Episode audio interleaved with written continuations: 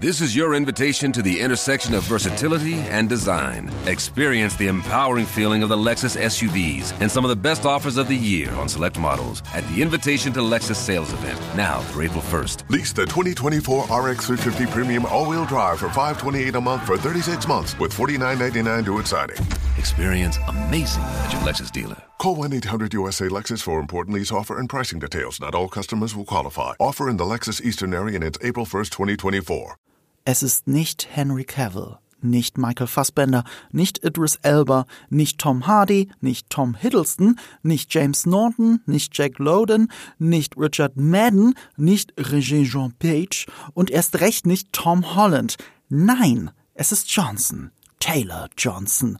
Und falls ihr aus der Zukunft zuhört, lacht ihr vielleicht über uns, weil er es doch nicht ist, aber im Moment sieht alles danach aus. Aaron Taylor Johnson wird der nächste James Bond. Puh, das muss man erstmal sacken lassen. Das ist jetzt nochmal groß durch die Medien gegangen. Gerüchteweise war er schon vor dem Jahreswechsel der heißeste Kandidat, das zu werden. Und ich, als hätte ich es nicht besser gewusst, ich glaube, ich habe zwei Tage vor den News, die dann überall zu lesen waren, nochmal in groß, habe ich es also als, als, ähm, wie sagt man, als Tweet-Thread habe ich das auf Twitter so breit getreten. Warum ist es Aaron Taylor Johnson? Warum gefällt es mir komischerweise? Und was würde uns erwarten? Das habe ich dir auch erzählt. Eve, hallo Eve. Hi. Es ist auch nicht, äh, vielleicht ist es auch gar nicht Aaron Taylor Johnson, sondern Manuel Neuer. Der hat gerade Zeit. Der hat gerade Zeit. Die Sache ist die, wir haben kurz bevor der Podcast äh, losging, darüber geredet, dass wir uns ab und zu ins, äh, ins Wort grätschen. Und ich hatte mhm. selten so das Verlangen, dir ins Wort zu grätschen für diesen blöden Gag. Für welchen Gag? Das ist Manuel Neuer. Als du gesagt hast, das ist nicht äh, Idris Elba, es ist nicht Michael Fassbender. Mit deiner Begrüßung wollte ich dir da schon reingrätschen und sagen, es ist Manuel Neuer. Ah, okay, da, da, da saßt du auf heißen Kohlen. Ich saß gerade wirklich, ich, also mein, mein, mein OCD hat gerade richtig gekickt, muss ich sagen. So. Was ich sagen wollte ist, ich freue mich tierisch drauf, aber ich weiß, dass es bei dir nicht so ist. Ich habe dich aber dazu aber überredet, so als Breaking News, als Sonderfolge, ähm, doch darüber zu reden, vor allem zeitnah. Wir nehmen das an einem Dienstag auf, in der Hoffnung, dass sich die Newslage bis Mittwoch nicht geändert hat, weil es dann direkt auch am nächsten Tag kommt. Ja, ähm, ich bin immer noch ein bisschen sehr überrascht, dass das jetzt ein Podcast ist. Ich bin so ehrlich, so transparent. Mal gucken, wie das wird. Ich spreche mit einem gigantischen Bond-Fan. Ich bin kein gigantischer Bond-Fan, aber ich bin auch kein gigantischer Bond-Nicht-Fan. Ich bin äh, ein, ein Casual Bond-Gucker. Mhm. Und ja, mal gucken. Also ich weiß nicht, das ist der erste Podcast, wo ich absolut keine Ahnung habe, in welche Richtung das jetzt gehen wird. Ich glaube, deswegen werde ich dir jetzt einfach hier unter Fragen stellen und sagen, Marco, warum? Marco, wie stehst du denn dazu? Marco, du als Bond-Fan. Das ist so, als wenn, ich mache jetzt mal einen Vergleich. Das ist so, als wenn wir jetzt einen Podcast machen, oh, dass es irgendwie neue News zu einem Scream-Film gibt und wir den zu zweit machen würden. Mhm. Nur, okay, es wäre ein bisschen krasser, weil du keine der Teile gesehen hast. Ja, ja, genau, das macht, ergibt, das ergibt gar keinen Sinn. Aber das ist so, als wenn ich sagen würde, keine Ahnung, Nev Campbell wurde ersetzt durch Emily Blunt. Warum das gut ist. Und dann würdest du sagen, okay, warum ist das gut? Dann, nee, ich würde einfach sehr viel über Emily Blunt reden, warum die Frau einfach fantastisch ist. Also das ist übrigens gerade aus dem Arsch gezogen worden. Also Emily Blunt ersetzt nicht Nev Campbell. So, also für alle Scream-Fans da draußen. So entstehen nämlich sehr schnell Gerüchte. Aber ich habe es auf Nerd und Kultur gehört. Das war einfach nur ein, ein, ein Beispiel. Ähm, wer unseren James Bond Podcast zum letzten Film No Time to Die gehört hat, der weiß, äh, dass du eher der Casual Bond Fan bist und dass ja. ich ein sehr großer Bond Fan bin. Ja. Ich wollte dich auch fragen, was dir James Bond bedeutet. Man hat es auch schon so ein bisschen rausgehört. Also hast du gar keine persönliche Bindung zu James Bond oder hast du einen Lieblingsbond, mal blöd gefragt? Witzigerweise, ähm, wenn man diese Frage ist, was ist die persönliche Bindung zu Bond? Ich glaube tatsächlich die persönlichste Bindung zu Bond ist ein N64-Spiel. Aber das sagen, das sagen fast alle Kids aus den 90s und 80s so. Ja. Äh, es ist nicht mehr indiziert, du darfst es ruhig erwähnen. GoldenEye. Ähm, ich glaube, mit den, es gibt drei Bond-Filme, mit denen ich einfach persönlich am meisten verbinde. Der eine ist GoldenEye. Ja. Nee, nee, tatsächlich sind es vier Bond-Filme. Also doch ein bisschen mehr. Der eine ist GoldenEye, weil ähm, das halt der erste Bond meiner Generation war. Der zweite ist The World is Not Enough, weil es der erste Bond-Film ist, den ich im Kino gesehen habe. Ähm, Skyfall, weil da hatte ich mit einer Ex-Freundin ein schönes Kinoerlebnis. Äh, und irgendwann Goldfinger, retromäßig, ich glaube, mit meiner Mom geguckt. Also so, das sind so die, die im Kopf geblieben sind. Sehr, sehr. Also ich habe die ganze Pierce Brosnan-Ära, so, das war der Bond, mit dem ich halt so richtig eingestiegen bin. Ich glaube schon, dass ich davor mal einen Connery-Film gesehen habe. Und mit, ich habe ja, wie gesagt, äh, nicht so die harte Bindung zum Franchise. Aber ich bin mit ein paar Bond-Darstellern warm geworden und mit paar einfach nicht. Ich bin zum Beispiel nie warm geworden mit Roger Moore. Ich weiß, es ist, es ist für viele so sündhaft, das zu sagen, aber das war mir immer mehr Austin Powers als Bond. Ich, ich, ich, also ich bin auch der Meinung, die du hast, Sean Connery ist der beste Bond und für viele ist der einzige Bond, den finde ich echt gut. Ähm, aber Pierce Brosnan, glaube ich, wird so diesen, diese, diesen krassen Platz in meinem Herzen haben, weil das halt der Bond meiner Generation war, obwohl der hat zwei gute Filme und zwei beschissene, meiner Meinung nach. Ja, ja, da bin ich ganz bei dir. Also GoldenEye super, Tomorrow Never Dies doof, World is Not Enough mochte ich sehr gerne äh, und Die Another Day, da mochte ich Halle Berry drin, aber dann hört es auch schon auf. Ich glaube, ich mochte die Gun Barrel Sequence, das Intro, und dann fällt der Film sehr schnell sehr auseinander. Ähm, ich bin da an vielen Stellen eigentlich auch deiner Meinung. Also äh, Pierce Brosnan 50-50 und äh, GoldenEye, eines der prägenden Spiele meiner Kindheit, der prägende Ego-Shooter. Bis heute muss ich immer an GoldenEye denken, weil GoldenEye mich erst dazu geführt hat, dass ich bei Konsolen-Ego-Shootern äh, mit invertiertem Joystick spiele. Also Stick. Dass, ähm, dass die Y-Achse, wenn man nach vorne geht, dass man nach vorne schaut. Das ist ja so eine, Reli es ist fast schon eine religiöse Auseinandersetzung in der Spielekultur, ob man den Joystick invertiert in der Y-Achse oder nicht. Das ist so eine Perspektivenfrage, ob man äh, die Figur eher wie ein Flugzeug steuert, also den Stick nach vorne drückt, um nach unten zu gehen, oder ähm, ob man es wie eine Maus behandelt. Du gehst nach oben und dann geht der Zeiger nach oben, so nach dem Motto. Und GoldenEye hat mich da so umgedreht und das hält bis heute an. Deswegen kann ich GoldenEye nie ganz vergessen und ich liebe dieses Spiel. Ähm, eigentlich sollte Pierce Brosnan ja auch der Bond meiner Generation sein, weil wir ja fast gleich alt sind. Aber hier, hier trifft so ein bisschen dieses, ähm, dieses Batman-Phänomen. Zumindest hat das hier der, ähm, der, der Besitzer der Filmrechte von Batman, wie heißt er nochmal? Über den hat man schon so oft gesprochen. Michael, ich komme gerade auf den Namen nicht.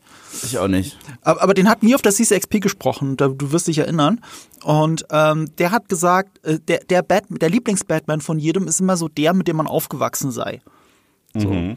Und äh, so ein bisschen ist es auch bei James Bond. Zwar ist Pierce Brosnan der Bond meiner Generation und ich liebe Pierce Brosnan, aber der Bond, mit dem ich wirklich aufgewachsen bin, ist wahrscheinlich Sean Connery. Und das liegt nicht daran, weil es der erste Bond ist, den ich gesehen habe. Ich habe die Geschichte zwar im Bond-Podcast bestimmt schon erzählt, aber ich erzähle sie, ich erzähle sie immer wieder gerne. Ähm, ich kannte schon Roger Moore als kleines Kind, also fünf, sechs Jahre. Ich weiß das, weil das ist der Lieblingsbond meines Papas. Und es gab halt diese Phase, dass irgendwie in der ARD, damals in meiner Jugend, jeden Samstagabend ein Bond-Film gelaufen ist. Immer so 22 Uhr. Und ich kannte Roger Moore. Ich wusste, das ist James Bond. Ich kann mich nicht mal erinnern, welchen Film, welche Filme ich von ihm gesehen habe, aber ich wusste, das ist dieser James Bond. Cool. So, das war's. Mehr konnte ich dazu nicht sagen. Die einzigen Actionfilme, die überhaupt mein Papa geguckt hat. Und dann kam auf einmal äh, Dr. No. Dr. No lief an einem Samstagabend. Und das war für mich als ähm, Sechsjähriger verrückt. Ich konnte das nicht zuordnen, weil mit fünf oder sechs Jahren hast du noch kein Konzept von dem, von dem Medium Film und was es ist, was es heißt, Schauspieler zu sein. Ich konnte, da, ich konnte damit nicht umgehen. Was, hä, warte mal, aber das ist doch James Bond. Es gibt ja keinen Roger Moore in meinem Kopf und der ist James Bond mit sechs Jahren, sondern es gibt James Bond. Und wie können zwei verschiedene Personen James Bond sein? Das habe ich nicht verstanden. Ich habe das nicht verstanden und ich habe auch dann angefangen zu überlegen, aber welcher Film war denn zuerst da? Hm, ich habe Roger Moore zuerst gesehen, also muss das ja der erste Bond gewesen sein. Aber äh, ich guck dann die Fernsehzeitschrift rein und guck, guck aufs Datum und denk so, hm, aber ist das nicht wahrscheinlich vor dem Roger Moore-Film, der irgendwie nächsten Samstag läuft? Moment mal, dann war ja Sean Connery zuerst James Bond. Und selbst das stimmt nicht, weil jemand ganz anderes in den 50er Jahren einmal James Bond in einem Fernsehspiel gespielt hat. Ist das der erste James Bond? Ähm, aber so habe ich äh, angefangen, mich für Filme zu interessieren. Deswegen ist Dr. No bei weitem nicht mal einer meiner Lieblings-Bond-Filme, aber einer der wichtigsten Filme, die ich jemals in meinem Leben gesehen habe, weil er mich erst zu dem Medium Film führte. führte im Sinne von sich mit Film auseinandersetzen. Da habe ich angefangen, Zeitschriften zu studieren, Fernsehzeitschriften zu studieren, äh, mich schlau zu machen über die Bond-Filme, wann was rausgekommen ist, welche Filme gibt's überhaupt, wie viele Filme gibt's überhaupt. Und ich habe einfach jeden Samstag aus purer Neugier James Bond geschaut. Ich habe es nicht schauen dürfen, es war zu spät, aber ich konnte es jeden Samstag aufnehmen und dann ins Bett gehen. Du weißt ja, bei uns beiden, unserer Generation, der Videokassettenrekorder, der beste Freund. Ähm, ich habe jede Woche, jeden Tag einen James Bond-Film geschaut. Ähm, das prägte meine Kindheit noch lange vor Star Wars oder anderen Sachen.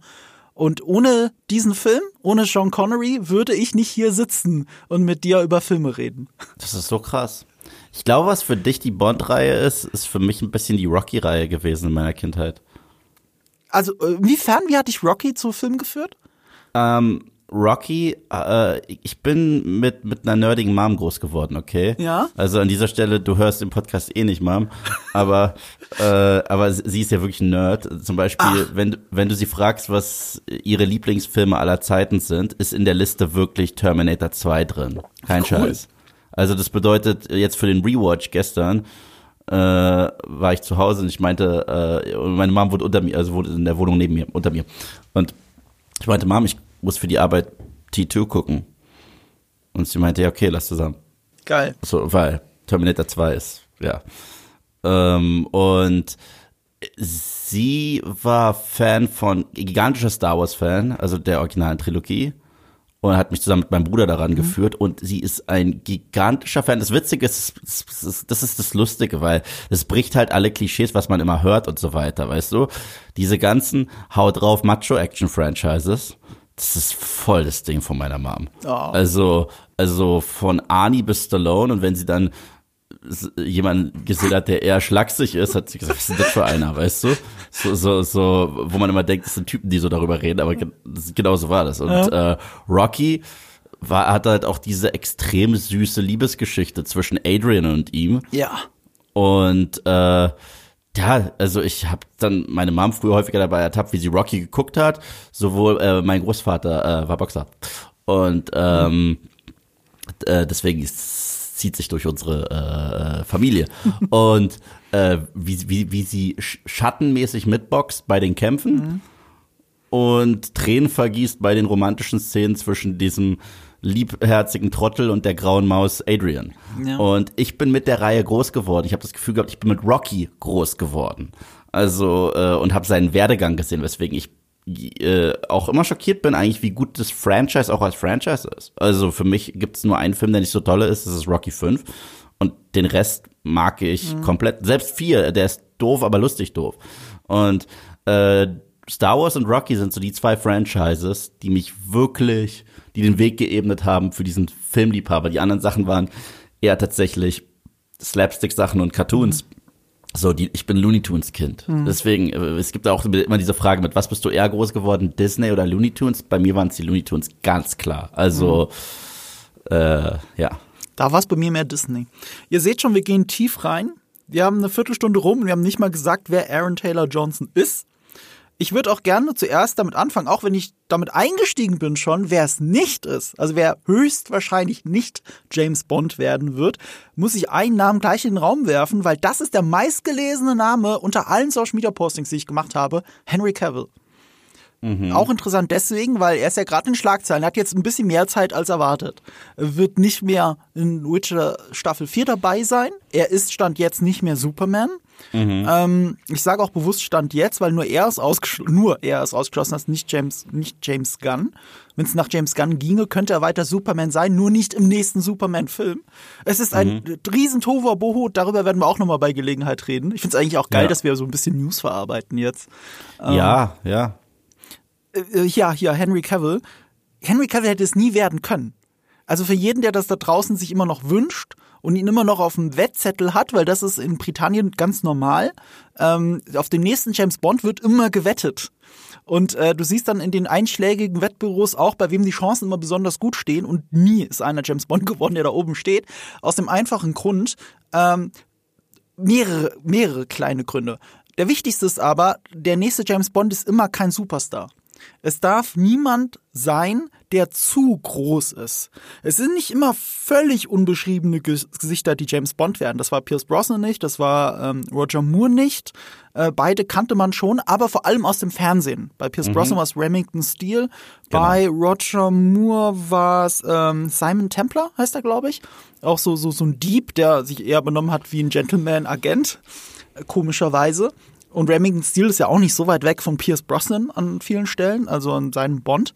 Ähm, es, äh, die waren schon bekannt, aber die waren keine absoluten Superstars. Henry Cavill hat sich aber in den letzten zehn Jahren zu einem sehr großen Star entwickelt, vor allem zu jemandem, der ein Franchise tragen kann. Man sieht es an dem Review-Bombing bei äh, der Witcher ähm, Spin-off-Serie Blood Origins, dass da ein riesiges Fandom dran hängt. Fairness halber, ich habe sie nicht gesehen, aber von allem, was ich gehört habe von Leuten, die sie geguckt haben, dieses wirklich so, die soll wirklich so kacke sein, wie sie dargestellt. Also die soll, die soll wirklich furchtbar sein. Also die hat ja, die hat ja Critical und Audience Score hart rotten. Ja, ja, ja, ja. Also, also, also, also Critical Score war bei 30 Prozent mhm. und Audience Score bei 8. Okay, das ist sehr hart. Ich glaube, es ist hochgeklettert auf 11. Aber wenn sich wirklich beide so hart einig sind, dann, dann gefällt sie nicht. Was, was mir ein bisschen das Herz bricht, weil ich habe gesehen, dass ein Film auch auf beiden Seiten rotten mhm. ist, den ich sehr mochte, das ist Babylon. Aber über den, äh, glaube ich, werden wir ein andermal reden. Über den reden wir bei Gelegenheit, weil ich ihn demnächst sehen werde und du hast ihn ja schon gesehen. Ähm, so viel können wir verraten. So, ich kann, ich kann sogar so viel verraten, dass äh, er eventuell am Ende des Jahres auf meiner Top Ten landet. Boah, das ist eine ja. harte Aussage auch der Grund, warum ich mich jetzt freue, den zu sehen, weil du es gesagt hast. Zusammen mit einem anderen Film, den du, hast du den eigentlich mittlerweile gesehen, diesen Banshees of Inisherin? Will ich noch. Der, der, der, ist fest auf der, also der, ist, der ist fest auf der Liste. Der, der, der geht auch nicht mehr runter. Also keine Frage. Das, das liegt an den Filmen von Martin McDonough. Alle, ja. die er gemacht hat, sind geil. Also ich finde sogar Seven Psychos nur okay im Verhältnis zu, wie toll den andere finden. Ähm, aber die, all die anderen wären immer in jedem ihrer Jahre ganz weit oben gewesen. Ich glaube, Three Billboards Outside, Outside Ebbing, Missouri ist so ein Film, ich glaube, der erste Film in den letzten zehn Jahren, dem ich beim ersten Gucken schon beinahe fünf von fünf Sternen gegeben hätte. Ich glaube, beim zweiten Gucken habe ich es gemacht auf Letterbox, bin mir nicht sicher. Aber wenn, dann hat das auf jeden Fall verdient. Ähm, das ist ein perfekter Film. Also besser kann man es nicht sagen. Äh, ja, ja, also ich habe da mega Bock drauf. Ich fand den super, ich fand den ganz toll. Aber man, diese, diese, was du gerade gesagt hast mit Rotten Tomatoes, mit den 33 Prozent und den, es waren sogar 7 Prozent zwischenzeitlich. Mhm. Das ist insofern trotzdem nicht vergleichbar, weil natürlich, also der Film ist rotten, also er ist schlecht bewertet, das, äh, die Serie meine ich, Blood Origins. Aber 7% war das Schlechteste, was es jemals auf dem gesamten Planeten bei Rotten Tomatoes bei einer Serie gegeben hat. Hm. Und so schlecht kann die gar nicht sein. Ich kenne auch ein paar Leute, die finden die sogar geil, aber es sind wirklich so zwei. ich kenne zwei, die es geil fanden. Alle anderen fanden so, äh, ich habe es noch nicht gesehen. Ich hatte Bock auf Michelle Yeoh, aber schon die Trailer fand ich nicht gut. Und das ist immer ein schlechtes Zeichen. Äh, ich habe es nicht eilig, diese Serie zu gucken. Ich werde sie gucken, kurz bevor die dritte und letzte Staffel mit Henry Cavill von The Witcher rauskommt. Und dann war es das erstmal. Hast du überhaupt Witcher gesehen? Ich dachte, du hättest es gar nicht gesehen. Ich habe die erste Staffel angefangen. Ich ah. fand's nett. Ich fand's nett. Mhm. Also ich, ich, bin nie so hundertprozentig reingekommen. Es war halt mhm. so ein bisschen Freak of the Week und Monster of the Week, fand ich ganz nett. Aber ich, vielleicht muss man die Bücher gelesen haben nee. oder die Spiele gespielt haben, um so richtig Faszination dafür zu haben. Muss man ich fand's halt. okay. Ich fand's halt okay. Das war für mich so eine äh, ne eine moderne Version von, von Hercules. So mit, ja. mit Kevin Sorbo. Ja, ja, ja. So. Absolut. Und äh, das fand ich okay, aber das war jetzt nichts, was mich so, was dafür gesorgt hat, dass ich hart am Ball bleiben möchte. Ja. So, ich glaube auch parallel liefen so viele bessere Sachen.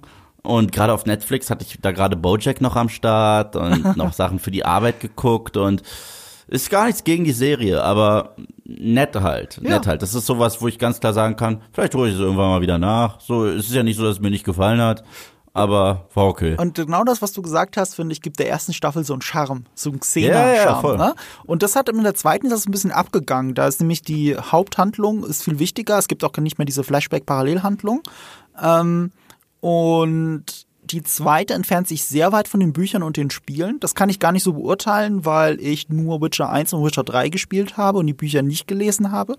Aber Henry Cavill ist ja ein riesen Hardcore-Fan. Und man weiß es zwar immer noch nicht genau, aber es sieht danach aus, als wäre das der Grund gewesen, warum er sich mit den Autoren der Serie zerstritten hat. Ähm, und das zeigt ja auch, dass er ein durchaus schwieriger Schauspieler sein könnte. Auch dieser Fallout mit James Gunn wegen Superman. Aber auch das ist nicht der Grund, warum er nicht James Bond werden kann. Er ist ein Star und er ist zu alt. Das ist ein Punkt, der gerne vergessen wird. Er ist Ende 30 und äh, es gibt nicht viele Kriterien, die sie für James Bond öffentlich kommunizieren, aber zwei der Kriterien sind m- irgendwas Mitte 30. Er muss in den 30ern sein. Zum Zeitpunkt des Drehs wäre Henry Cavill nicht mal mehr in den 30ern. Und äh, warte mal, was war es noch? Ich hab's schon vergessen. Äh, Ich glaube, das mit dem Star. Ich bin mir gar nicht sicher, ob sie das kommunizieren. Aber es ist nicht so viel. Und deswegen ist Henry Cavill nie eine Option gewesen. Glaube ich zumindest. Er war aber mal eine Option, das wissen viele nicht. Und damit wäre auch eine gute alte Tradition. Denn er hat vorgesprochen für Daniel Craigs Bond. Na, krass. Er war im Casting und nicht nur das, es war eine life-changing Experience für ihn. Sehr geiler Fun Fact. Der Henry Cavill, den wir kennen, würden wir gar nicht kennen, wenn er nicht für James Bond vorgesprochen hätte. Weil er hat äh, die Szene vorspielen müssen, in der James Bond irgendwie aus dem Wasser steigt. Wir erinnern uns in Daniel Greggs Casino Royale. Also äh, in Unterwäsche. Und dann ist der Regisseur des Films, der auch Golden Eye gemacht hat, Martin Campbell, ist an ihm vorbeigelaufen und hat gesagt, oh, look ein bisschen chubby, Henry Cavill. Und Oh. richtig schlimmes Fatshaming, ist nicht cool, will ich nicht schön reden, aber Henry Cavill macht ihm auch keinen Vorwurf, weil Henry Cavill dann selber für sich festgestellt hat, er hat recht. Ich muss Mhm. irgendwas tun. Ich habe mich gehen lassen, weil er ist zu der Zeit ja auch ein krasser World of Warcraft-Zocker gewesen, Ja, um klar. noch mehr Klischees raus auszupacken. Und ähm, das war einer der Hauptgründe, und das sagt Henry Cavill selber offen in Interviews, warum er angefangen hat, an sich zu arbeiten. Und da, dadurch, dadurch ist er dieses Fitness-Tier geworden. Meiner Meinung nach übertreibt er es da sogar. Also äh, der Henry Cavill zu Superman-Zeiten, das war eigentlich für mich Peak Henry Cavill. Und äh, um mal beim Äußerlichen zu bleiben, und mittlerweile übertreibt er es. Also wirklich übertreiben, weil wenn du Enola Holmes zum Beispiel siehst und Sherlock Holmes einfach aussieht wie ein Schrank, wie ein Türsteher, das ergibt doch keinen Sinn mehr in dieser Rolle. Geht Sherlock Holmes jeden Tag ins Fitnessstudio? Das ist halt die Sache. Ich, ich finde, er, er hat halt so einen richtigen Adonis-Körper, als ich ihn in, in Man of Steel gesehen habe. Ja. Da habe ich meine Männlichkeitskarte abgegeben, aber direkt. so, so. Ich weiß, ich weiß, ich weiß auch ganz genau. Ich so, uff, diese Szene, wo er da diese, die, diese Bohrinsel da Ja, rettet, ja, weißt du? Und er rennt da raus, ich so, Alter. Äh, das ist krass. Oh, Und äh, ich muss sagen, für Bond ist er mir auch zu zu muskulös, weißt du? Weil, weil Bond muss slick sein. Ich finde ja von all den Namen, die du davor vorgelesen hast, die es nicht werden. Ja. Ja. Ich war immer ein riesen Supporter von Fassbender. Ich auch. Fassbender und zwar in X-Men First Class ist er quasi Bond. Ja. Also, also zumindest vom Look her. Ja. Weißt der Film spielt dann auch noch zur Kuba-Krise. Sein Klamottenstil ist so Bond, so äh, komplett mit der Szene, wo er sich auf dieses, auf diese Yacht da schleicht und da auch so ein ähm, so, so ein Taucheranzug anhat. Ja.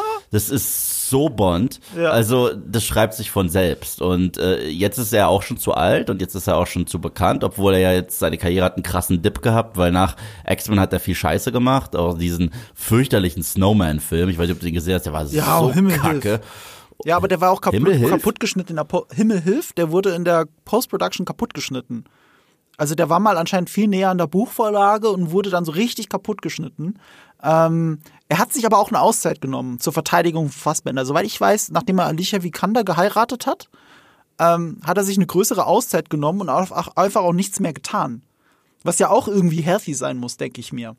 Habe ich dir schon mal von meiner Michael Fassbender äh, äh, Baderobe-Geschichte äh, erzählt, eine Anekdote? Nein, aber erzähl sie mir. Okay, okay, okay. Zwei Sachen muss man zusammenbringen. Das eine ist, man muss mal mit Michael Fassbender den Film Shame gesehen haben. Ach so, das ja, ist ja. ohne Witze einer seiner besten Filme mit dem beeindruckendsten aus verschiedenen Gründen mit einem der beeindruckendsten One-Shots, die ich je gesehen habe. Weißt du noch, wie der Film eröffnet? Das ist echt lang her. Okay, jetzt wird's ein bisschen ist- ist schlüpfrig. Die, die Nacktsequenz, oder? Es ist die Nacktsequenz, natürlich. Der Film fängt damit an, dass, ich meine, es geht ja auch um jemanden, der eine Sex-Addiction hat. Aber es ist trotzdem kein voyeuristischer Film. Ich kann ihn wirklich, wirklich sehr empfehlen. Und äh, der Film fängt aber damit an, dass in, in, äh, in Shame die Kamera im Apartment, im Apartment von Michael Fassbenders Figur ist und ich glaube ich sogar sowohl ins Schlafzimmer reinfilmt, also wie er gerade aufsteht, Bettlaken zur Seite und aufsteht, wie auch in die Toilette reinfilmt. Und er steht auf, läuft nackt an der Kamera vorbei. Michael Fassbender läuft nackt an der Kamera vorbei. Ich, ich, ich ahme kurz die Geräusche dieses Films nach. Das hast, du, das hast du übrigens schon mal gebracht. Das hast, das hast du schon mal gebracht. Und zwar mit Willem Dafoe. Dasselbe Prinzip. Äh, nur, dass bei Willem Dafoe für die Nahaufnahme einen Antichrist dann einen Pornodarsteller genommen haben, der realistischer bestückt ist als Willem Dafoe. Weil äh, dem haben sie gesagt, er soll die Hose wieder hochziehen. Das können sie niemandem zeigen. Die Leute werden abgelenkt davon. So, also Michael Fassbender läuft an der Kamera vorbei, geht auf Toilette und pinkelt da rein. Alles in einem One-Shot. Und zwar die ganze Zeit. Und dann schüttelt er kurz ab und geht wieder durchs Bild. Nicht nur, dass du dich wunderst, warum er sich die Hände nicht wäscht. Es ist wirklich so, du fragst dich, wie haben die das gerade gedreht? Ich meine, ich habe keine Vorrichtung gesehen. Ich glaube nicht, dass es CGI ist. Wie haben sie das gedreht? Und er hat es auch erzählt. Sie haben die Szene zweimal gedreht und er hat einfach nur sehr viel dafür getrunken. Das ist alles komplett echt und äh, das zeigt auch die Dedication, die er in diese Rolle gebracht hat. Und der Michael Fassbender von vor zehn Jahren, also wirklich zur Zeit von X-Men First Class, wäre mein Traumchoice gewesen für einen James Bond-Nachfolger von Daniel Craig. Wirklich, ich hätte es geliebt. Daniel Craig hätte nach Skyfall wäre ein saugeiler Zeitpunkt gewesen, um aufzuhören, weil alles, was danach kam, war super scheiße. Spectre, sowohl wie No Time to Die, für mich unerträglich. Wir haben das schon im anderen Podcast besprochen zu No Time to Die. Ähm, da, wenn da Michael Fassbender übernommen hätte, geil. Es gibt sogar einen Film, der das noch mehr porträtiert, wie er als Spion ist, äh, aber auch nur in einer kleinen Nebenrolle, nämlich Haywire von Steven Soderbergh. Da äh, prügelt er sich mit äh, Gina Carano. Ja. Und es ist eine fantastische Szene, in der du allein in seinem Kampf, so, du siehst seine Silhouette und wie er kämpft mit ihr. Das, ein geiler James Bond wäre das gewesen. Absolut. Ich war aber immer, immer gegen die Idee, Mhm. Tom Holland zu Bond zu machen. Sorry, der ist mir zu Babyface. ja, ja, Der- der ist, und selbst wenn er älter, Ja, selbst wenn er jung. älter wird, er hat dieses Babyface. Das Mhm. passt nicht zu James Bond ist trotzdem ein krasser Kerl, weißt du? Ja. Und er hat nicht dieses kerliges Gesicht. Hat er einfach nicht. obwohl er das für Uncharted ja behauptet hat und man sieht es teilweise, wie er das meint, wo er sich selber als, wo er sich selber in Uncharted als Weiterentwicklung zu dem sieht, was er mit Peter Parker gespielt hat. Ah, und es gibt auch coole Fotoshootings mit Tom Holland, wo er wirklich, wirklich cool aussieht. Aber es ist nicht James Bond und es wird auch in zehn Jahren wird er nicht James Bond sein, wenn er Mitte 30 sein sollte. Damit war er schon immer raus. Und jetzt nochmal kurz den Kreis zu schließen, was du gesagt hast mit X-Men First Class. Weißt du noch, wer der Regisseur von X-Men First Class ist? Natürlich Matthew Vaughn und der hat ja dann auch Kingsman gemacht, was ja auch sehr bondig war, oldschool Genau. bondig, äh, satirisch. Richtig. Und weißt du, was einer seiner nächsten Filme ist? Das weiß ich nicht. Argyle heißt der Film. Weil ich gucke nochmal nach, nicht, dass ich schon wieder Quatsch erzähle. Ich verbringe ja gerne Sachen durcheinander. Aber ich bin mir ziemlich sicher, dass ich richtig liege. Argyle. Scheiße, wie schreibt man das? So, ne? Ja. Argyle mit Henry Cavill. Dieses Jahr kommt er sogar raus. Also möglicherweise was ähnliches wie Kingsman. Es soll wohl ein Franchise werden. Es ist eine Spionengeschichte und Henry Cavill ist die Hauptrolle. So, also der Kingsman-Regisseur macht einen Agentenfilm mit Henry Cavill in der Hauptrolle. Es gibt bisher nur ein, ein kryptisches Azi-Fazi-Poster mit einem Agenten in einem Anzug mit einer Waffe, die er den hin- hinterm Rücken hält. Sorry, das ist euer James Bond, den ihr mit Henry Cavill wollt. Gehe ich davon aus. Und ungefähr die Figur, weil das Bild wird jetzt immer geteilt, was Henry Cavill ja gespielt hat in äh, hier für Guy Ritchie, für den Buddy von, von Matthew Vaughn, für den Förderer von Matthew Vaughn. Ähm, äh, wie hieß der Film nochmal? Äh, Codename Uncle, das Remake äh, von Man from Uncle. Guy from Uncle. Ja. Man from Uncle ist ja die eine uralte äh, Spionagefilmreihe, die parallel zu James Bond lief in den 60er Jahren. Und das Remake davon von vor ein paar Jahren von Guy Ritchie, das wirklich super ist. Ich liebe diesen Film, der ist wirklich toll. Ähm, und da spielt Henry Cavill schon einen Agenten. Und da wäre auch schon ein super Bond gewesen, ist gar keine Frage. Aber irgendwie ist der Zug auch schon abgefahren. Da war es einfach zu sehr, um es jetzt noch werden zu können. Ja, ja, das, das ist schade. Das ist wirklich schade. Ähm, und das bringt uns ja zum, zum, zum Mann der Stu Stunde, oder nicht? Endlich, nach einer halben Stunde, nämlich zu Aaron Taylor Johnson. So, woher kommt das Gerücht? Es ist noch ein Gerücht zum Zeitpunkt der Aufnahme, dass das überhaupt wird. Es war schon letztes Jahr, äh, äh, wurde auf einmal hochgehandelt, auch in den Wettbüros, weil ähm, er schon mehrere Treffen mit den Casting-Direktoren hatte. Das wusste man. Es gibt ja auch so eine Shortlist. Ein paar andere Namen sind da viel höher als äh, Tom Holland und so gewesen. Ich habe sie schon vorgelesen. James Norton, Jack Lowden. Ähm, ich glaube sogar beides Schotten was ein bisschen in Tradition von Sean Connery wäre. Das gehört immer zu James Bond übrigens, deswegen kann es nie ein Amerikaner werden. Ähm, James Bond kommt immer aus dem Commonwealth. Everything was paid and bought for. Mir wäre es am liebsten, wenn es wieder ein Schotte werden würde. Schotten sind, klingen so cool. Iren auch, also Pierce Brosnan auch cool. Äh, Australier war das weiteste bisher, George Lazenby. Der ist Australier. Und Connery hat ja noch diesen ganz bestimmten Akzent, weil er hatte immer dieses äh, er hat aus einem S ein Sch gemacht. Zum Beispiel Ja. Ja, mach mal einen Satz bitte. äh, Ich mache aus, aus, aus, aus Indie 3. It's a fake. It's a fake. Junior. Das stimmt. Aber, aber, aber ja, genau, genau. How do you know her, Dad? She talks in her sleep. ja, das ist super. She talks in her sleep. Es, es gibt übrigens auch, wir haben ja vorhin über James Bond Spiele geredet. Ich weiß nicht, ob du das weißt. Es war, glaube ich, noch PlayStation 2. Äh, gab es eine Versoftung von äh, Liebesgrüße aus Moskau, was glaube ich, äh, mit Connerys Bond. Und Connery hat ihn synchronisiert. Eigentlich auch schon viel zu alt für die Rolle. Aber das ist halt im Nachhinein sehr cool anzusehen, die Let's Plays davon. Also nur die Sequenzen, weil er halt nochmal Bond spricht und er hat halt diese eigene Art und das noch 50 Jahre später. Das macht es nur mal besonders. Ähm, und, und ja, das, das fällt nie so ganz aus der Zeit. Deswegen hätte ich gerne Schotten gehabt. Also Richard Madden hätte auch gepasst. Äh, hier, ähm, wie heißt er denn? Ähm, Stark, Rob Stark aus Game of Thrones. Äh, äh, wer den schon mal gesehen hat auf der Hochzeit von Jon Snow, von äh, Kit Harington, er trägt da auch einen Schottenrock. Der ist ein richtiger Hardcore-Schotte. Ja, der, der ist krass, der ist Ja, krass. genauso wie Sean Connery weigert er sich, den Akzent abzulegen. Es gab, er wurde hochgehandelt nach dieser äh, britischen Serie, die so ein Riesenknüller war, The Bodyguard. Hieß sie, glaube ich, ne? Nicht zu verwechseln mit Kevin Costners Bodyguard. Ja, vielleicht, ich, ich, ich, es ist möglich. Oder vielleicht nach deinem Lieblingsfilm Eternals. Ja, ich glaube, das war eher die Disqualifikation für James Bond. Obwohl er für, Ähm. auch für die Rolle nicht den Akzent abgelehnt, äh, abgelegt hat. Was natürlich keinen Sinn ergibt in dieser Eternals-Welt, dass jeder einen anderen Akzent hat. Was Aber ergibt hey, da überhaupt Sinn?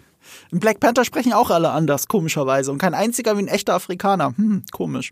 Naja, ähm, äh, hier, wer war noch? Tom Hiddleston war ja auch hochgehandelt wegen äh, Ja, ich weiß, The Night wie- Manager. The, ja, genau, The Night Manager. Ich wollte gerade Nightman sagen, aber das ist It's Always Sunny in Philadelphia. Auch immer, auch zu alt. Und, und weißt du, Aaron Taylor Johnson ist jemand, den hatte doch niemand auf dem Zettel.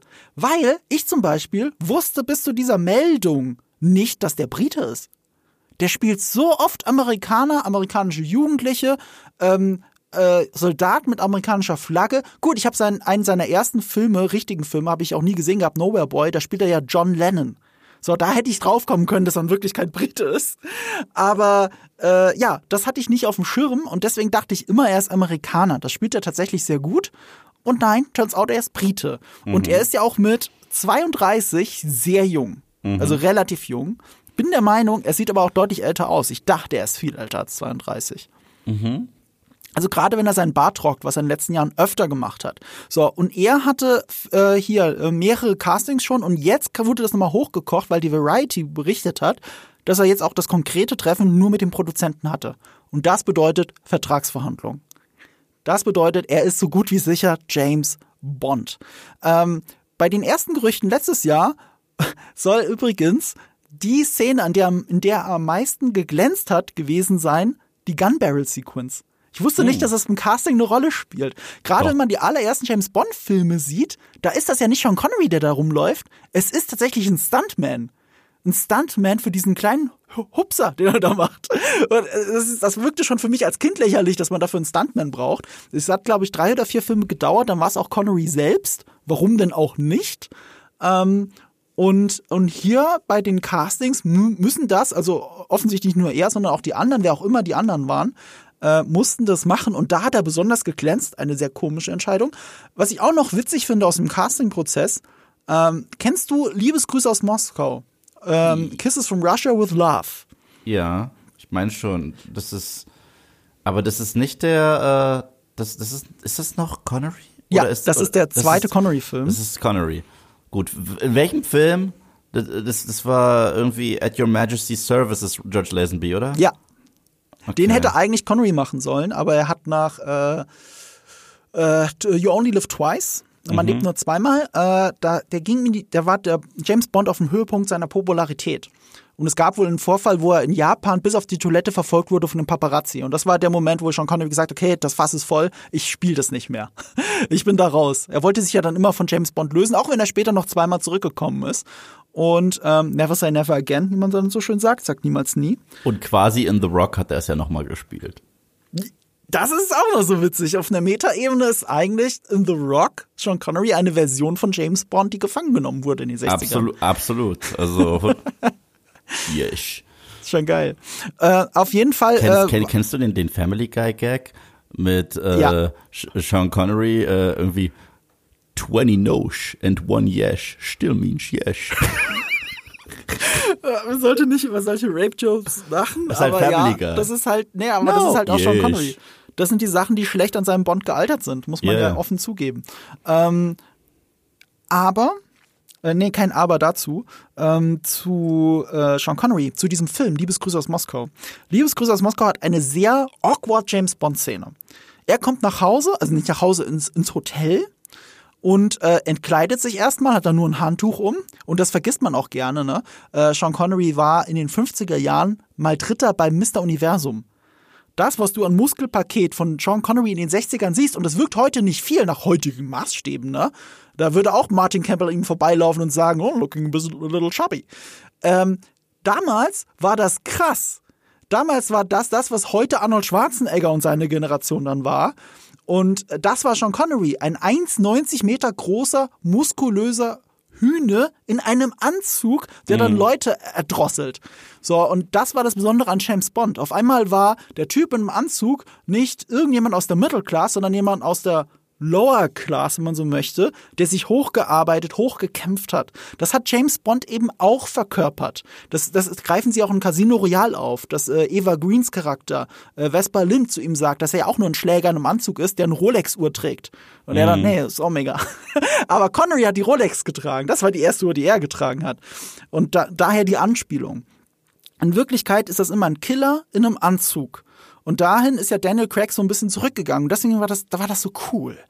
Und äh, Connery hat eben diese awkward Szene, dass er ins Hotelzimmer geht, sich entkleidet, nur ein Handtuch um hat und merkt, dass jemand im Schlafzimmer ist. Also nimmt er sich seine berühmte Walter PPK, geht in diesen Raum rein und sieht, dass da die Love Interest dann am Ende liegt, die ihn aber verführen soll. Sie mhm. denkt für den KGB in Wirklichkeit für Spectre, weil sie unwissentlich für Spectre arbeitet. Aber es ist eine Verführungsszene.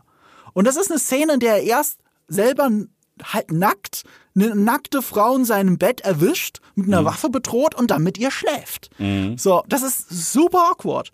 Und äh, George Wilson, äh, George Wilson?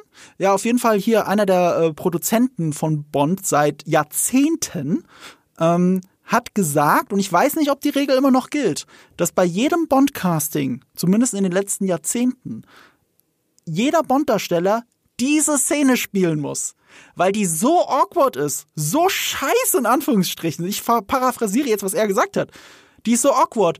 Und er sagt, if you can pull that off, you're James yeah. Bond. Yeah. Wenn du diese Szene jemandem verkaufen kannst, dann bist du James Bond. Ich weiß nicht, ob Aaron Taylor Johnson diese Szene spielen musste, aber ich mach gerne die Augen zu und stelle mir vor, dass er, dass er diese Szene rocken könnte. Und wenn du mich vor einem halben Jahr gefragt hättest, ob Aaron Taylor Johnson dieser Mann ist, hätte ich gesagt, nee, auf gar keinen Fall.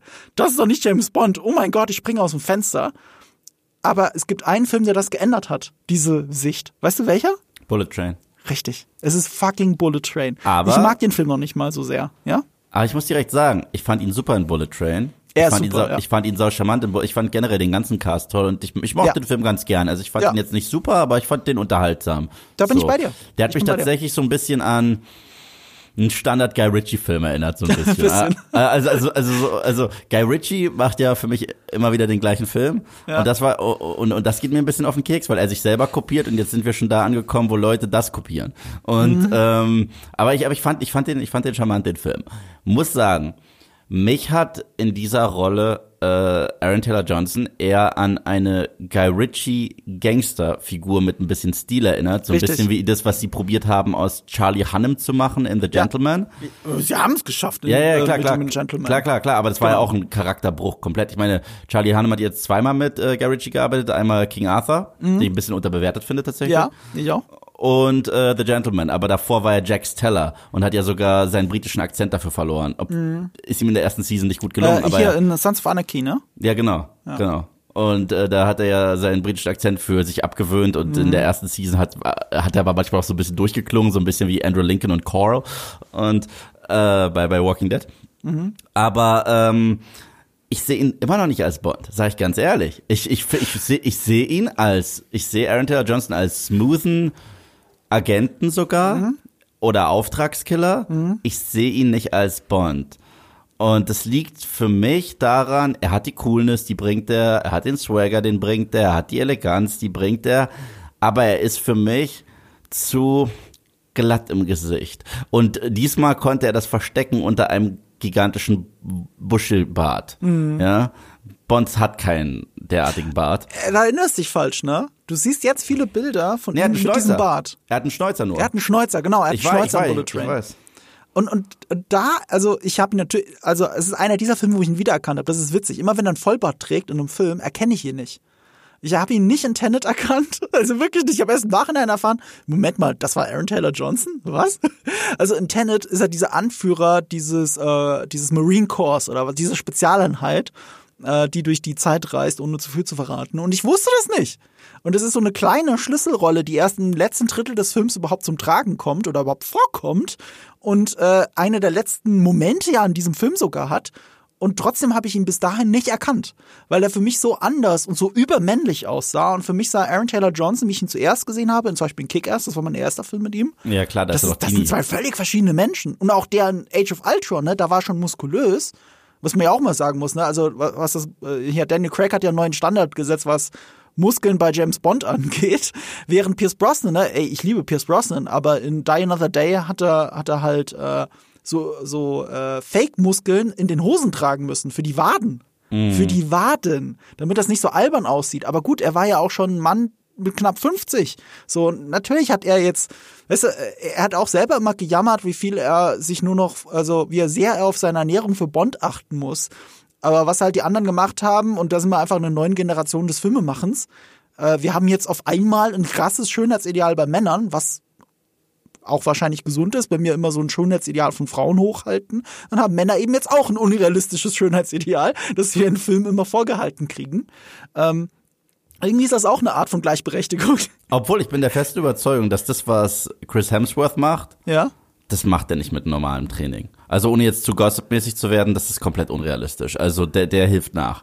Weil bei Chris Hemsworth äh, glaube ich es nicht. Also er ist jetzt, was, Mitte 40 oder so, wie er für Love and Thunder aussieht, der hat nachgeholfen. Das, das kaufe ich ihm nicht ab. Das, das, das, das äh, Ding will ich gar nicht erst aufmachen, dieses Fass. Bei Hugh Jackman wird das auch im ausgepackt. Gerade heute habe ich es gelesen auf Twitter, weil er auf Twitter erzählt hat, Leute sagen mir manchmal, ich würde ja Steroide nehmen oder so. Und er so, pff, nee, aber ich mache halt ein halbes Jahr lang, sagt er in einem Interview gerade erst, ein halbes Jahr lang mache ich nur Training und achte nur auf meine Ernährung für diese 10 Sekunden Wolverine, die ich da spiele. Und selbst da unter, untertreibt er ja noch, weil in dieser Zeit hat er ja 24 Stunden schon lang kein Wasser mehr getrunken. Ja, ja, und ich weiß, deswegen ich weiß, sieht er äh, so aus, wie er da aussieht, für ein paar Sekunden. Er lässt sich ja so dehydrieren für die für die äh, Shirtless-Sequenzen. So Days of Future Past ist die Szene, wo Wolverine am Wolverinigsten aussah, als er da aufwacht in äh, Mhm. Ja. in den in den äh, 70ern. Ja. Und ähm, trotz allem das, was Hugh Jackman da hat, das kaufe ich ihm schon ab, dass das antrainiert ist. Aber guck dir mal 2011 Chris Hemsworth an, wo er noch Peak Fitness eigentlich hat, äh, das Alter dafür, um das zu erreichen. Und guck dir mal Love and Thunder an. Also, wow. Ich, äh, wie gesagt, wenn er das so hinkriegt, geil, ich, ich kauf's nicht ab. Ich, ich werde es nie abkaufen. Also ich glaube, dass er ab und zu den Lag Days gibt und dass das vieles erklärt, aber das ist nur eine Theorie. ja. über den sich ja Thor Love and Thunder auch lustig macht. Äh, ja, wie dem auch sei. Äh, Aaron Taylor Johnson, ähm, für mich in vielen Filmen nicht wiederzuerkennen. Ähm, Viel muskulöser als man denkt. Also gut, in Age of Ultron sieht man das, finde ich, schon so ein bisschen. Du hast aber recht, ne? Also das, das Haar im Gesicht hilft ihm bei diesem anders aussehen, anders wirken. Und auch bei Bullet Train, wenn es auch nur der Schnäuzer ist. Aber ich sage dir, ich bin aus Bullet Train rausgegangen, ich als großer Bond-Fan. Bin da rausgegangen. Und nicht nur Gott ist mein Zeuge, sondern ich habe es gesehen mit den Kollegen Leia und David. Ähm, äh, hier auf Webedia Gaming in München. Und ich habe denen gesagt, holy shit, wie der in dem Anzug aussieht, wie der in dem Anzug spricht. Da, das ist, so wäre ich gern. So, das ist meine Traumvorstellung. Das ist der sechsjährige Marco, der riesiger James Bond-Fan ist. Dieser, dieser Charakter in Bullet Train. Und du bist nicht der Erste, der sagt, dass er wie ein Guy Ritchie-Film ist. Das fand ich auch so lustig. Jemand von euch da draußen hat mir auf Twitter ja noch geschrieben. Also mich hat er eher an, an einen Guy Ritchie-Film erinnert. Und ich musste sofort drüber nachdenken, hm, er klang auch wie in einem Guy Ritchie-Film. Dann habe ich schnell gegoogelt und tatsächlich, Aaron Taylor Johnson kommt aus einem Vorort von London, was erklärt, warum er so einen Londoner Akzent hat. Wie in einem Guy Ritchie-Film. Und hinzu kommt auch noch, ich finde, Aaron Taylor Johnson hat eine recht hohe Stimme. Ich finde gar nicht so hoch. Also für Bond ist sie mir zu hoch. Sie ist nicht so rauchig, äh, crispy Aha. wie äh, ein Craig, ein Bosnan, ein Connery, selbst ein Timothy Dalton. So, also äh, mir, mir fehlt da was zum Bond. Versteh mich nicht falsch. Ja. Wenn du dir anguckst im Film, der ist mega cool und da sagst du Ja. auch, ich will so sein, ich will so cool sein. Aber es gibt einen Unterschied zwischen, das ist eine coole Socke und das ist Bond. Weißt du, ich meine, zum Beispiel, ich, ich sehe es ja zum Beispiel sehr ähnlich. Ich bin ja so ein, wa- was du mit Bond bist, bin ich mit Bruce Wayne. Okay, also bei Bruce Wayne bin ich ja akribisch. Sobald irgendjemand angekündigt wird als nächster Bruce Wayne, gucke ich mir mindestens zwei Filme von der äh, Person an und will alles über die wissen. Und äh, würde den am liebsten Fanmail schreiben, don't fuck this up, weißt du so? Ja. Ähm, und für mich persönlich gab es einen Schauspieler, der leider für die äh, Comic-Konkurrenz gearbeitet hat, der für mich ein phänomenaler Bruce Wayne gewesen wäre, es nie wird. Und zwar gerade, als sie gesagt haben, sie wollen einen älteren Bruce. Ähm, und das ist für mich hundertprozentig Josh Brolin. Josh Brolin, wenn du ihn dir anguckst in, ich kann dir sagen, bei welchem Film ich von alleine auf die Idee kam. Da war noch gar nicht Gerüchte. Und zwar, das war 2011, äh, da kam, oder 2012, da kam Man in Black 3 in die Kinos. Und wenn du ihn als jungen Tommy Lee Jones siehst, im Anzug, mit diesem Kinn, mit diesem Comic Bruce Wayne Kinn, äh, es ist Bruce. Äh, und ich so, kann den mal jemand äh, in Batman-Anzug packen und so, nee, wir geben ihm Motion Capture und machen aus ihm Thanos. Okay. Hey, sie haben aber auch Cable aus ihm gemacht und Cable Cable, ist ja cool. mega geil. Und ich bleib Also dabei. Mhm. Cable hätte ein besseres Casting haben können. Weißt du, wer für mich? Wer ist Wer? der perfekte Cable? Wird Josh Brolin. Stephen Lang für mich. Okay, das stimmt. Aber, aber Josh Brolin war schon super gut als Er war Cable, gut, aber, aber wie heißt der Film? Wie heißt der Film, wo er, wo er nochmal dieser Blinde ist? Äh, der Blinde. Äh, Ja, Weiß wo, ich nicht. Wo Stephen Lang, diese, diese Ach so, der, ach so, Don't Breathe. Du meinst Stephen Lang. Ich dachte, du meinst Josh Brolin. nee, do, don't, Don't breathe. Breathe, ja. Mhm. Don't Breathe 1. Ich habe nur den ersten gesehen. Der sieht einfach, also wenn er jetzt noch Narben im Gesicht hätte, das ist Cable aus den Comics. Mhm. Also, das ist hundertprozentig. Ich habe das gesehen, ich so, wieso ist der nicht Cable? Nichts gegen Brolin, aber das ist Cable. So, der, der muss gar nicht mehr viel machen, der hat sogar die, die Matte. So, Ja, unfassbar. ja, das stimmt. Stephen Lang ist, ist auch in dieser Art von Rolle einfach unfassbar gut, auch in den Avatar-Filmen. Ähm, Josh Brolin übrigens in Sicario ist er ja quasi ein Agent. Mhm. Und äh, da auch sehr überzeugend. Also von daher, also nee, gut, jetzt bin ich wieder zu sehr bei James Bond. Aber er ist auch, er ist ja auch Amerikaner, von daher passt es schon wieder nicht. Ähm, und ich finde, das hat Aaron Taylor Johnson auch immer gut gespielt, diese Militärtypen. Und da hat er auch eine andere Art zu sprechen und eine andere Stimme. Ich gebe dir recht, also wenn ich jetzt an Bullet Train denke, ist er zu piepsig für die Rolle. Aber die Art, wie man spricht, das sage ich auch als, als Profi, wir sind ja Profis, wir haben schon Sprachcoachings gehabt. Vergleicht mal den Nerdkultur von heute mit dem Typen, der vor sechs, sieben Jahren mit YouTube angefangen hat. Also selber YouTube-Videos vor der Kamera sein, ähm, nicht drehen. Das habe ich sogar schon länger gemacht. Und äh, das ist eine andere Art zu sprechen. Das ist auch, um bei Henry Cavill als Beispiel zu bleiben, vergleich Henry Cavill, wie er normalerweise redet, mit dem Witcher. Das ist eine andere Art zu sprechen, weil er die Spiele so mag und dann hat er dann den, den Voice Actor von Witcher 3 hat er dann imitiert, äh, weil ihm das so gut gefällt. Und das funktioniert ja auch, ohne zu aufgesetzt zu wirken. Ich sag nicht, dass jetzt ähm, Aaron Taylor Johnson sich da hinsetzen muss und ähnlich tief klingen muss wie Henry Cavill in Witcher, aber ich glaube, da kann man schon viel machen. Es war halt eine gesetzte, aber trotzdem spielerische Rolle, die er hatte in Bullet Train. Und nur anhand dessen würde ich jetzt nicht auf den James Bond schließen, aber wie er diesen Anzug trägt, wie er da sitzt im Zug. Übrigens eine sehr ähnliche Pose, wie sie Daniel Craig in Casino Royale eingenommen hat. Mhm. Unglaublich, weil, mal, woher kannte ich Daniel Craig vorher? Ich, ich kannte äh, hier Road to Layer Perdition. Cake. Layer Cake? Layer Cake habe ich äh, gesehen vor Casino Royale, aber nur wegen Casino Royale. Äh, ich kannte ihn auch aus äh, München. Äh, stimmt. Und München. da war ein Mossad-Agent. Ja, München. Aber wann habe ich München gesehen? Ich bin mir nicht sicher. Nicht zeitnah zum Release. Ich war im Kino. Ja. Ja, aber das stimmt, da war auch ein Agent. Ähm, wo ich zuerst, weißt du noch, wo du Danny Craig wahrscheinlich zuerst gesehen hast, oder wo ich ihn auf jeden Fall zuerst gesehen habe, und das vergisst man. Ja, ja, warte, warte, warte, warte, warte. Oh, ich, ich weiß es, das ist so eine unerwartete Rolle. Warte, warte, warte, warte. Oh, darf ich ganz kurz eine. oh, ja, ich, das ist, das, das ich gebe dir einen so Tipp. Ich gebe dir einen Tipp. Frage, warte. Videospielverfilmung. Ach ja, ja, Lara Croft hier. Ähm, Tomb Raider. Äh, Tomb Raider, ja. Da war das Love Interest in Tomb Raider 1. Genau, also mit genau. Äh, Angelina Jolie. Und, Und, der das ist nicht sie doch dieselbe zum Schluss Person. oder so. Äh, ja, und dann wieder nicht, glaube ja, ich. so, Er ist so halb böse. Ja, also antagonistisch, aber ihr Ex-Lover oder irgendwie sowas, was weiß ich. Ich habe den Film vor 20 Jahren gesehen und wieder vergessen zum Glück. Übrigens, Ähm, hier kann man schon mal, hier kann ich kurz reingrätschen, weil, weil Ja. dieses, dieses Liebespaar, aber es endet äh, unschön, ja. Äh, ich habe letztens ein Star Wars Beep gesehen, Mhm. das es mich sehr zum Lachen gebracht hat und damit kann ich schon mal teasen, was wir als nächsten Podcast machen, Ja? weil ich so krass lachen musste. Und zwar, da siehst du äh, Padme, die irgendwie sagt, but Annie, I love you. Und dann hat Anakin Skywalker auf seinen, auf, auf seinen Kopf den Arnold Schwarzenegger Kopf gefotoshoppt und wirkt sie zu Tode und sagt, consider that a divorce. Entschuldigung. Aus, ja. aus Total Recall. Das weil, ist nicht äh, schlecht. Ja, da, da musste ich krass lachen. Ich muss jetzt an der Stelle aber kurz reinschieben. Das ist unser nächster gemeinsamer Podcast. Ja. Das wird aber nicht der am Sonntag sein, weil Stimmt. am Sonntag reden äh, Leia und ich über The Last of Us, weil du hast es bis dahin noch nicht gesehen. Wir haben aber schon The Last of Us gesehen. Wir werden aber über The Last of Us reden, wenn die ganze Serie vorbei ist. In einem richtigen Spoiler-Talk dann auch mit Sebastian.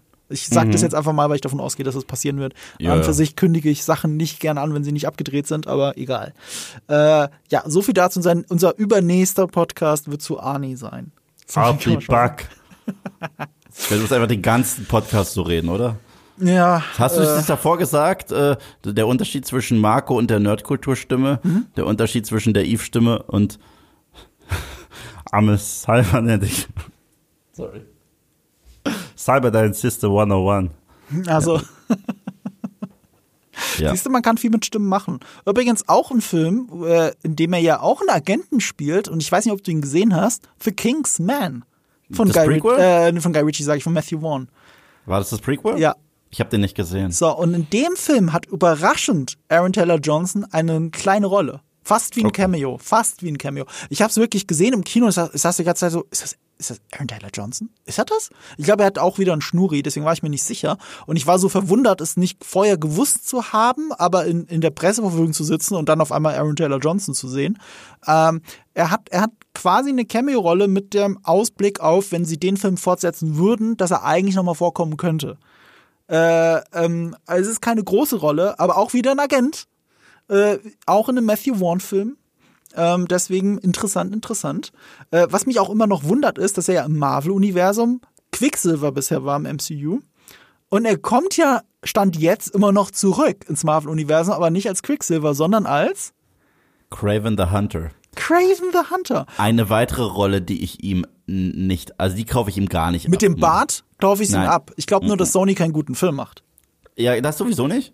Also, also da, da- das ist gar kein Streitthema. So, aber Craven the Hunter ist für mich, äh, der muss wesentlich älter sein. Also Craven ist, ist ein Charakter, he's seen some shit. Weißt du? Der, der, der, Ja. der, und äh, gut, abgesehen davon, dass der Film eh nur eine super Helden-Origin-Story sein wird, genauso wie Venom und genauso wie Morbius. Ja, statt einen echten Anti-Held zu gebären. Ja, ne? Anti-Held slash Bad Guy, das wird's eh nicht. Also ich glaube, der wird Mist und das ist halt für ein Paycheck. Aaron Taylor Johnson mit Bart hätte ich gesagt, okay, das könnte Craven the Hunter sein. Ich glaube nur nicht, dass ein guter Film bei rauskommt. Das glaube ich nicht. Aber er mit Bart, das ist ja das Witzige. Sie können das im MCU sogar durchziehen. Ich meine, er wäre nicht der Erste, der mehrere Rollen im MCU spielt. Ähm, aber du würdest den so mit Bart sehen, so Mhm. wie er sonst auch rumläuft. Und du würdest nicht die Connection machen zu Age of Ultron Quicksilver. Du würdest den nicht sehen. Das schon- glaube ich schon.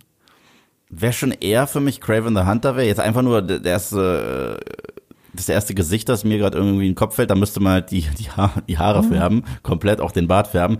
Kennst du Abraham aus The Walking Dead? Den, Äh, den, ja, ja, den klar, rothaarigen Soldati-Typen? Ja, klar. Das ist so, so eine Art Typ ist Craven für mich. weißt du, so eine Art Typ ist Craven für mich. Und da ist, äh, das ist, da hat Aaron Taylor Johnson allein nicht das Alter, nicht mal ansatzweise. Aber So. guck mal, wenn er seinen Bart hat, sieht das so viel älter aus. Aber also dann sieht er älter aus als ich und er, ich bin wesentlich älter als er. Aber Craven wirkt wie Ende 40, Anfang 50. Und das so, ist, so sieht er selbst nicht mit Bart aus.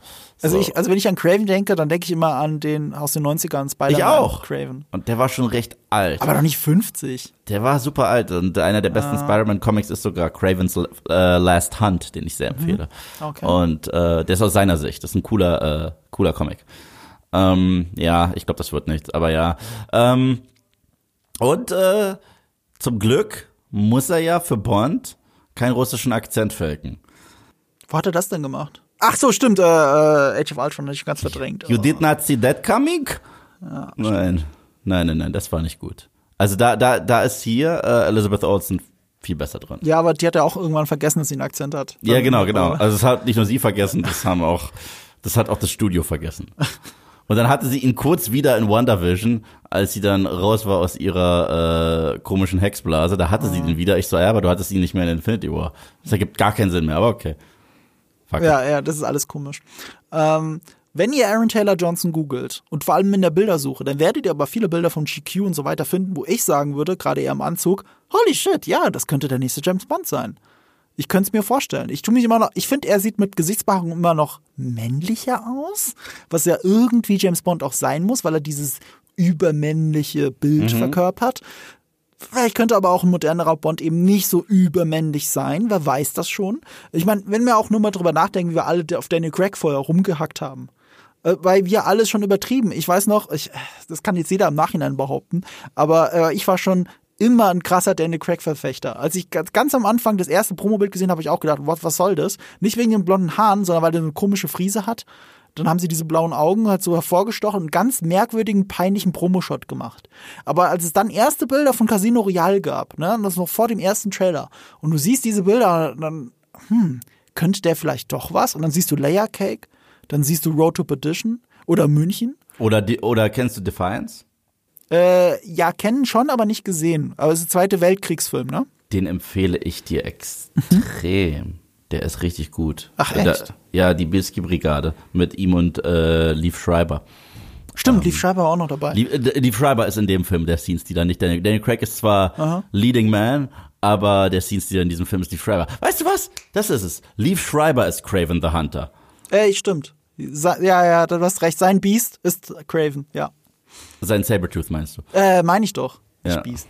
ist egal, der Film war scheiße, deswegen ist, äh, lass ihn Beast sein. Das ist, er hat lange Fingernägel, das ist seine Fähigkeit. Sein. Was für ein. Dreck.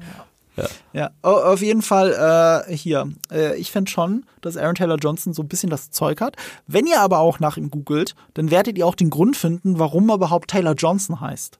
Berühmt geworden ist er ja mit Nowhere Boy, also dieser John Lennon, diesem John Lennon Biopic, also nicht Beatles Biopic, sondern John Lennon Biopic. Und Regisseurin dieses Films war Sam Taylor. Und jetzt müssen wir ein bisschen in diesen ich muss jetzt das jetzt vorwegnehmen, weil das äh, hey, bei Danny Craig war ja Tratsch auch wichtig und bei James Bond ist immer irgendwie Tratsch wichtig. lass uns ausnahmsweise mal ein bisschen tratschen, auch wenn dir das zutiefst zuwider sein wird. Ich werde es aber anders aufziehen, um dir entgegenzukommen. Sam Taylor, also Samantha Taylor, die Regisseurin von Nowhere Boy. Hast du jemals einen anderen Film von ihr gesehen? Ich habe nicht mal Nowhere Boy gesehen. Ich äh, habe einen Film von ihr gesehen, bisher auch nur. Deswegen, äh, sie mag die tollste Regisseurin auf der Welt sein. Und Nowhere Boy habe ich zwar nie gesehen, aber der Trailer ist cool. Mhm. Ähm, ich glaube, ich würde den gerne mal sehen, auch mal um zu sehen, okay. wie Aaron Taylor Johnson jung gespielt hat. Ja. Ihr berühmtester Film ist ein Film, den ich zutiefst verabscheue. Twilight? äh, nein, das ist ja die äh, Frau von, ja, äh, was hat die nochmal gemacht?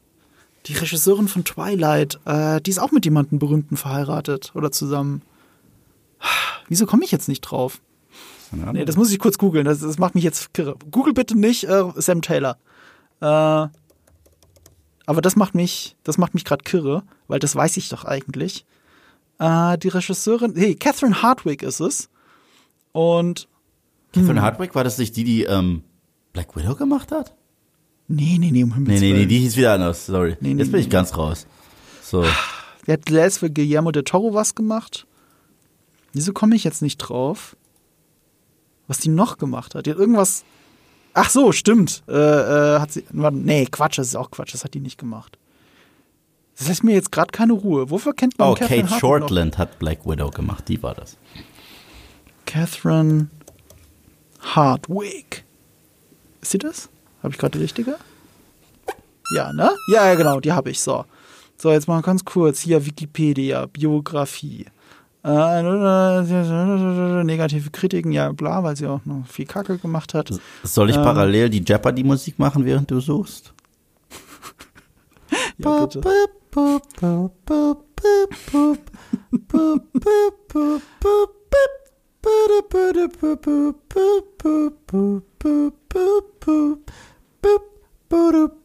Jetzt bin ich in diesem Wikipedia-Tipp, ne? Jetzt komme ich nicht drauf.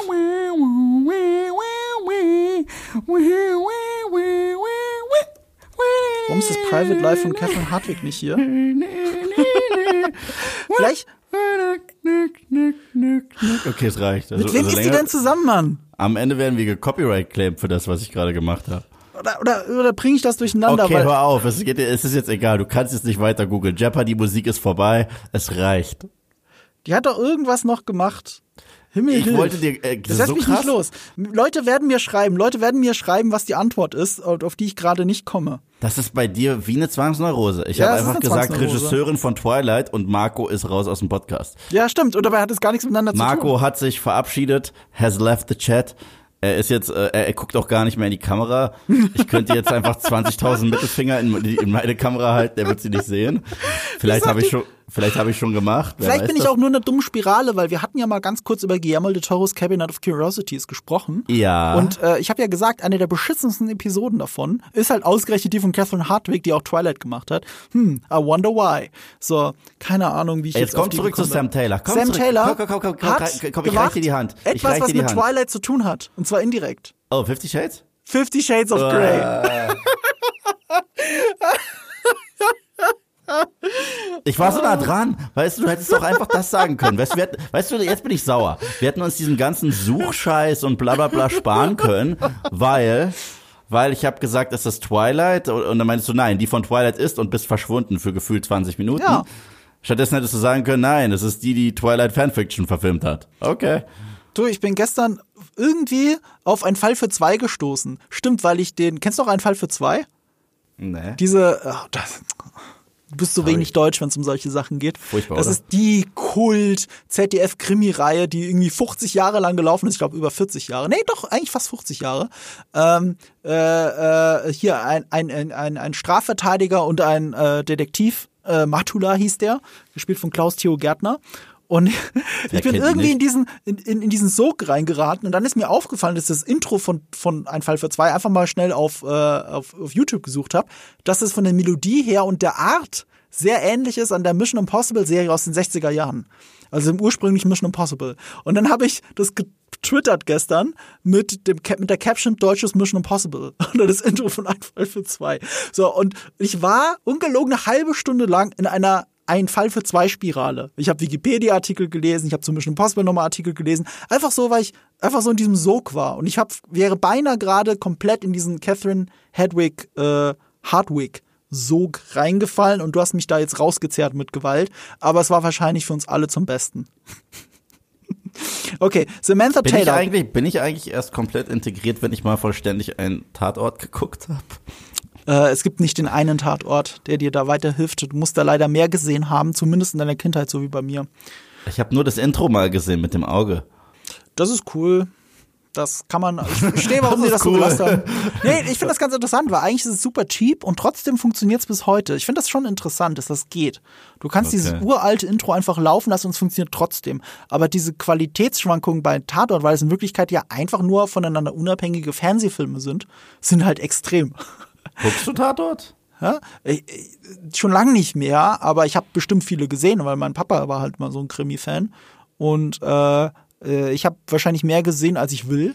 Mhm. Und äh, manchmal ist es dreist, manchmal ist es cool. Dreist im Sinne von, ich habe mal in einen Tatort reingeseppt, der hat einfach super dreist von Leonter Profi Gary Oldman kopiert. Da war der Bösewicht. Gleicherweise Anzug, hat auf die gleiche Art und Weise Amphetamine zu sich genommen. Everyone! Leute, das ist nicht mal eine Hommage, das ist einfach peinlich, weil ihr auch genau wisst, dass euer Publikum Leonter Profi gar nicht kennt. Ja. So, ihr, ihr, ihr schiebt denen gerade nicht eine Hommage unter, sondern ihr verkauft euren Bösewicht als einen coolen Bösewicht, den ihr mm. woanders geklaut habt. Mm. Und äh, so ist halt manchmal auch Tatort. Es gibt aber auch coole Tatort-Kommissar-Paare und es gibt auch coole Tatorte. Ähm, aber das ist halt, das kannst du nicht verallgemeinern. Du kannst nicht Tatort verallgemeinern und äh, damit ist, reicht das nicht zur absoluten Verdeutschung von dir. Äh, mhm. ein Fall für zwei ist da, glaube ich, näher dran an der deutschen Realität. Ich habe Haxe gegessen, das reicht so. Ähm, auf jeden Fall, Sam Taylor, ähm, du wolltest mir erklären, ich wollte auf den Tratsch. Du ja. wolltest auf den Klatsch hinaus. Was hat sie mit Aaron Taylor Johnson? Waren die beiden verheiratet kurz? Sie sind verheiratet. Okay. Und das Besondere ist, sie haben sich kennengelernt bei dem Dreh von dem Film Nowhere Boy. Mhm. Sie als Samantha Taylor, er als Aaron Johnson. Und er ist 19 Jahre alt gewesen und sie äh, 42. 43, äh, 23 Jahre Altersunterschied. War riesen, also fast schon ein Skandal. Die werden natürlich bis heute darauf angesprochen, auch von Paparazzi. Aber ich finde das eine so schöne Geschichte zwischen den beiden, auch wenn ich der Frau wahrscheinlich nie Shades of Grey verzeihen werde. Aber, ähm, also, ja, egal. Das ist ein eigener Podcast. Äh, vielleicht machst du ja mal einen Rewatch.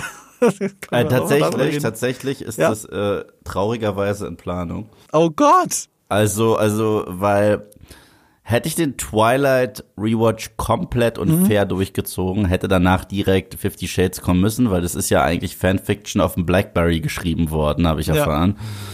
Ja. Äh, ich habe gesagt, äh, um meiner mentalen Gesundheit das nicht anzutun, jetzt direkt hintereinander und damit das Sonntagsvideo nicht jedes Mal nur ist, Eve findet was kacke, springe ich jetzt rüber zu Terminator. Das bedeutet, ich habe mindestens zwei gute Wochen, bis es abwärts geht. Und dann vor dem nächsten großen Rewatch, was auch immer er sein wird, wird es drei Wochen lang Fifty Shades of Abschaum geben. Und äh, ja, das äh, gebe ich mir jetzt dann auch noch, freue ich mich schon drauf. Irgendjemand muss es mit mir gucken. Ähm, guck mich nicht an. Ich habe es aus demselben Grund geschaut, warum es jedermann geguckt hat, der es gesehen hat. Und äh, es ist schlimmer, als du glaubst. Wenn du dachtest, Twilight ist schlimm, auch moralisch verwerflich, hm, guck mal Shades of Grey. Ich habe auch nur die Baby. ersten gesehen. Ich habe nicht die ganze Trilogie gesehen. Das Baby. Ja, ja, stimmt, das Baby ist schwer zu toppen. Das muss, das muss ich zugeben. So weit geht auch Shades of Grey nicht. Ich glaube, ich glaub, die, eine der größten Sünden von Shades of Grey ist, dass es in Wirklichkeit gar nichts mit Sadomaso zu tun hat und äh, diese Kings eigentlich noch, also nicht mal verharmlost, sondern so falsch darstellt. Äh, äh, naja, egal. So, äh, worauf ich hinaus will bei Samantha Taylor, das war schon ein Skandal die werden auch bis heute noch drauf angesprochen. Aber das ist schon über zehn Jahre her. Ich finde das eigentlich eine sehr schöne Geschichte mit den beiden. Äh, um, um in dieser Drahtschwelle zu bleiben. Die sind seit über zehn Jahren miteinander verheiratet. Und es war auch so, dass Taylor, äh, äh, Samantha Taylor, ähm, am Anfang selber Probleme natürlich hatte mit dieser Beziehung. Die haben sich quasi beim Dreh verliebt. Er betont immer, dass sie super professionell waren während dem Dreh. Es hätten zwar Crewmitglieder gemerkt, aber es war ihnen beiden wichtig, professionell zu bleiben, den Abstand zu wahren quasi beim Dreh, sondern wirklich professionell miteinander zusammenzuarbeiten. Danach haben sie ihre Beziehung ausgelebt. Sie hat sich scheiden lassen von ihrem Mann und ist dann, hat dann ihn geheiratet. Er hat ihren Heiratsantrag gemacht und die sind seit zehn Jahren verheiratet. Und Samantha Taylor, darauf angesprochen, hat auch immer gesagt, die Leute haben ihr dann vorgeworfen, ja, aber deine Ehe und du hast dann deinen Mann für ihn verlassen und so weiter. Leute, ich hatte keine glückliche Ehe mit diesem Typen vorher. Und mit Aaron, Aaron ist sie halt seit über zehn Jahren verheiratet. Und ich irgendwie, ich weiß nicht, ich mag diese Geschichte einfach zwischen den beiden. Auch wenn dieser riesen Altersunterschied da ist, auch wenn das auf den ersten Blick nach Grooming aussieht. Wenn du Aaron Taylor Johnson darüber reden hörst, dieses, ähm, wie sagt er? Ich habe sie zum ersten Mal gesehen, ich wusste, das ist die Frau, die ich mal heiraten werde und so weiter. Äh, und ich finde das irgendwie süß. Ich weiß auch nicht. Äh, Oh. um, um, um, also man muss die zweimal zusammen sehen. Es gibt so Marco Momentaufnahmen. Schlo- Ah, Ja, ich weiß. Es, es gibt so, da bin ich, da kommt der Romantiker an mir raus. Es gibt so einen Moment, das war eben in diesen James Bond News und so, und dann habe ich Interviews und so mit Aaron Taylor Johnson gegoogelt, einfach um mir das nochmal anzuhören und anzusehen. Und aber eines ersten Dinger, die rausgekommen ist, war wie so ein Klatschding. Und er, und es war eine Filmpremiere oder so, und er steigt aus dem Auto aus, zieht sich das Jackett zurecht, geht um das Auto rum und macht seiner Frau die Tür auf und führt sie raus. Wie so ein wahrer Gentleman dann über den roten Teppich. Während die Reporter auf ihn eingeprügelt haben quasi und nachgefragt haben und, und wirklich bedrängt haben, fast wie ein Bodyguard hat er sie da rausgeholt. Und dann denkst du, für diese kleine Millisekunde, ja, das ist mein James Bond. Das könnte funktionieren. Ist natürlich auch ein altes Weltbild, ne, dass der Mann muss der Gentleman sein und der, Tür die, äh, der Frau die Tür Der aufmachen Tür und so. die Frau aufhalten, wolltest du sagen. der Tür die Frau aufmachen. Gott, du, hast, du, du hast gesagt, der Tür die Frau aufmachen. Ach, so ein Blödsinn. Naja, aber, aber du weißt, was ich meine. Ich weiß, was du meinst. Und, äh, und das ist halt irgendwie in diesen kleinen Momenten, wirkt er auch so viel erwachsener, als ich es bin oder als du es bist. Und dabei ist der Typ erst 32. Der ist viel jünger, als er, als er teilweise, also in manchen Rollen wirkt er so jung und in manchen Rollen wirkt er einfach zehn Jahre älter. Und das ist, glaube ich, auch so ein Kriterium, was oft James Bond hatte, dass ähm, die Schauspieler, egal wie jung sie zu dem Zeitpunkt waren oder wie alt sie waren, dass sie trotzdem so einem so einer gewissen Altersspanne charakterlich so entsprechen können.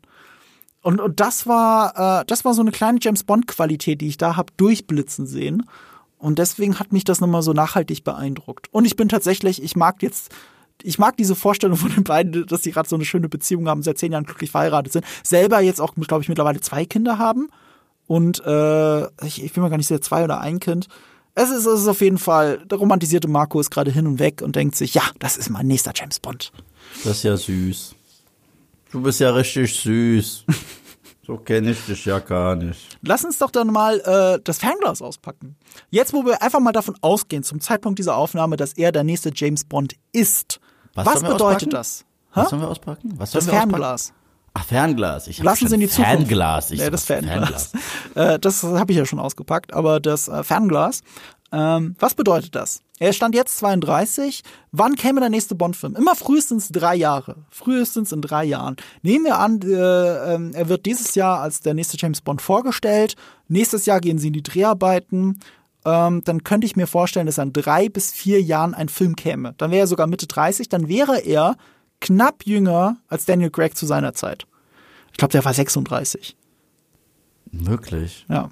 Aber er sah halt so viel älter aus. Ich, ich, ich Aber Danny Craig sah ja schon alt aus mit Mitte 20. Also der hat ja wirklich dieses knautschige Gesicht. Ich meine, das hat mir ja äh, hier Peter, äh, Pa- äh, Robert Pattinson ja auch immer vorgeworfen. Er ist ja zu jung und so. Der war älter als als Christian Bale zu, beim ersten Batman-Film. Ne, also es ist witzig, wie sich so gewisse Bilder an unsere Köpfe so eingebrannt haben, ob jemand jetzt jung oder alt ist. Und Robert Pattinson war einfach älter als Christian Bale. So, what the fuck?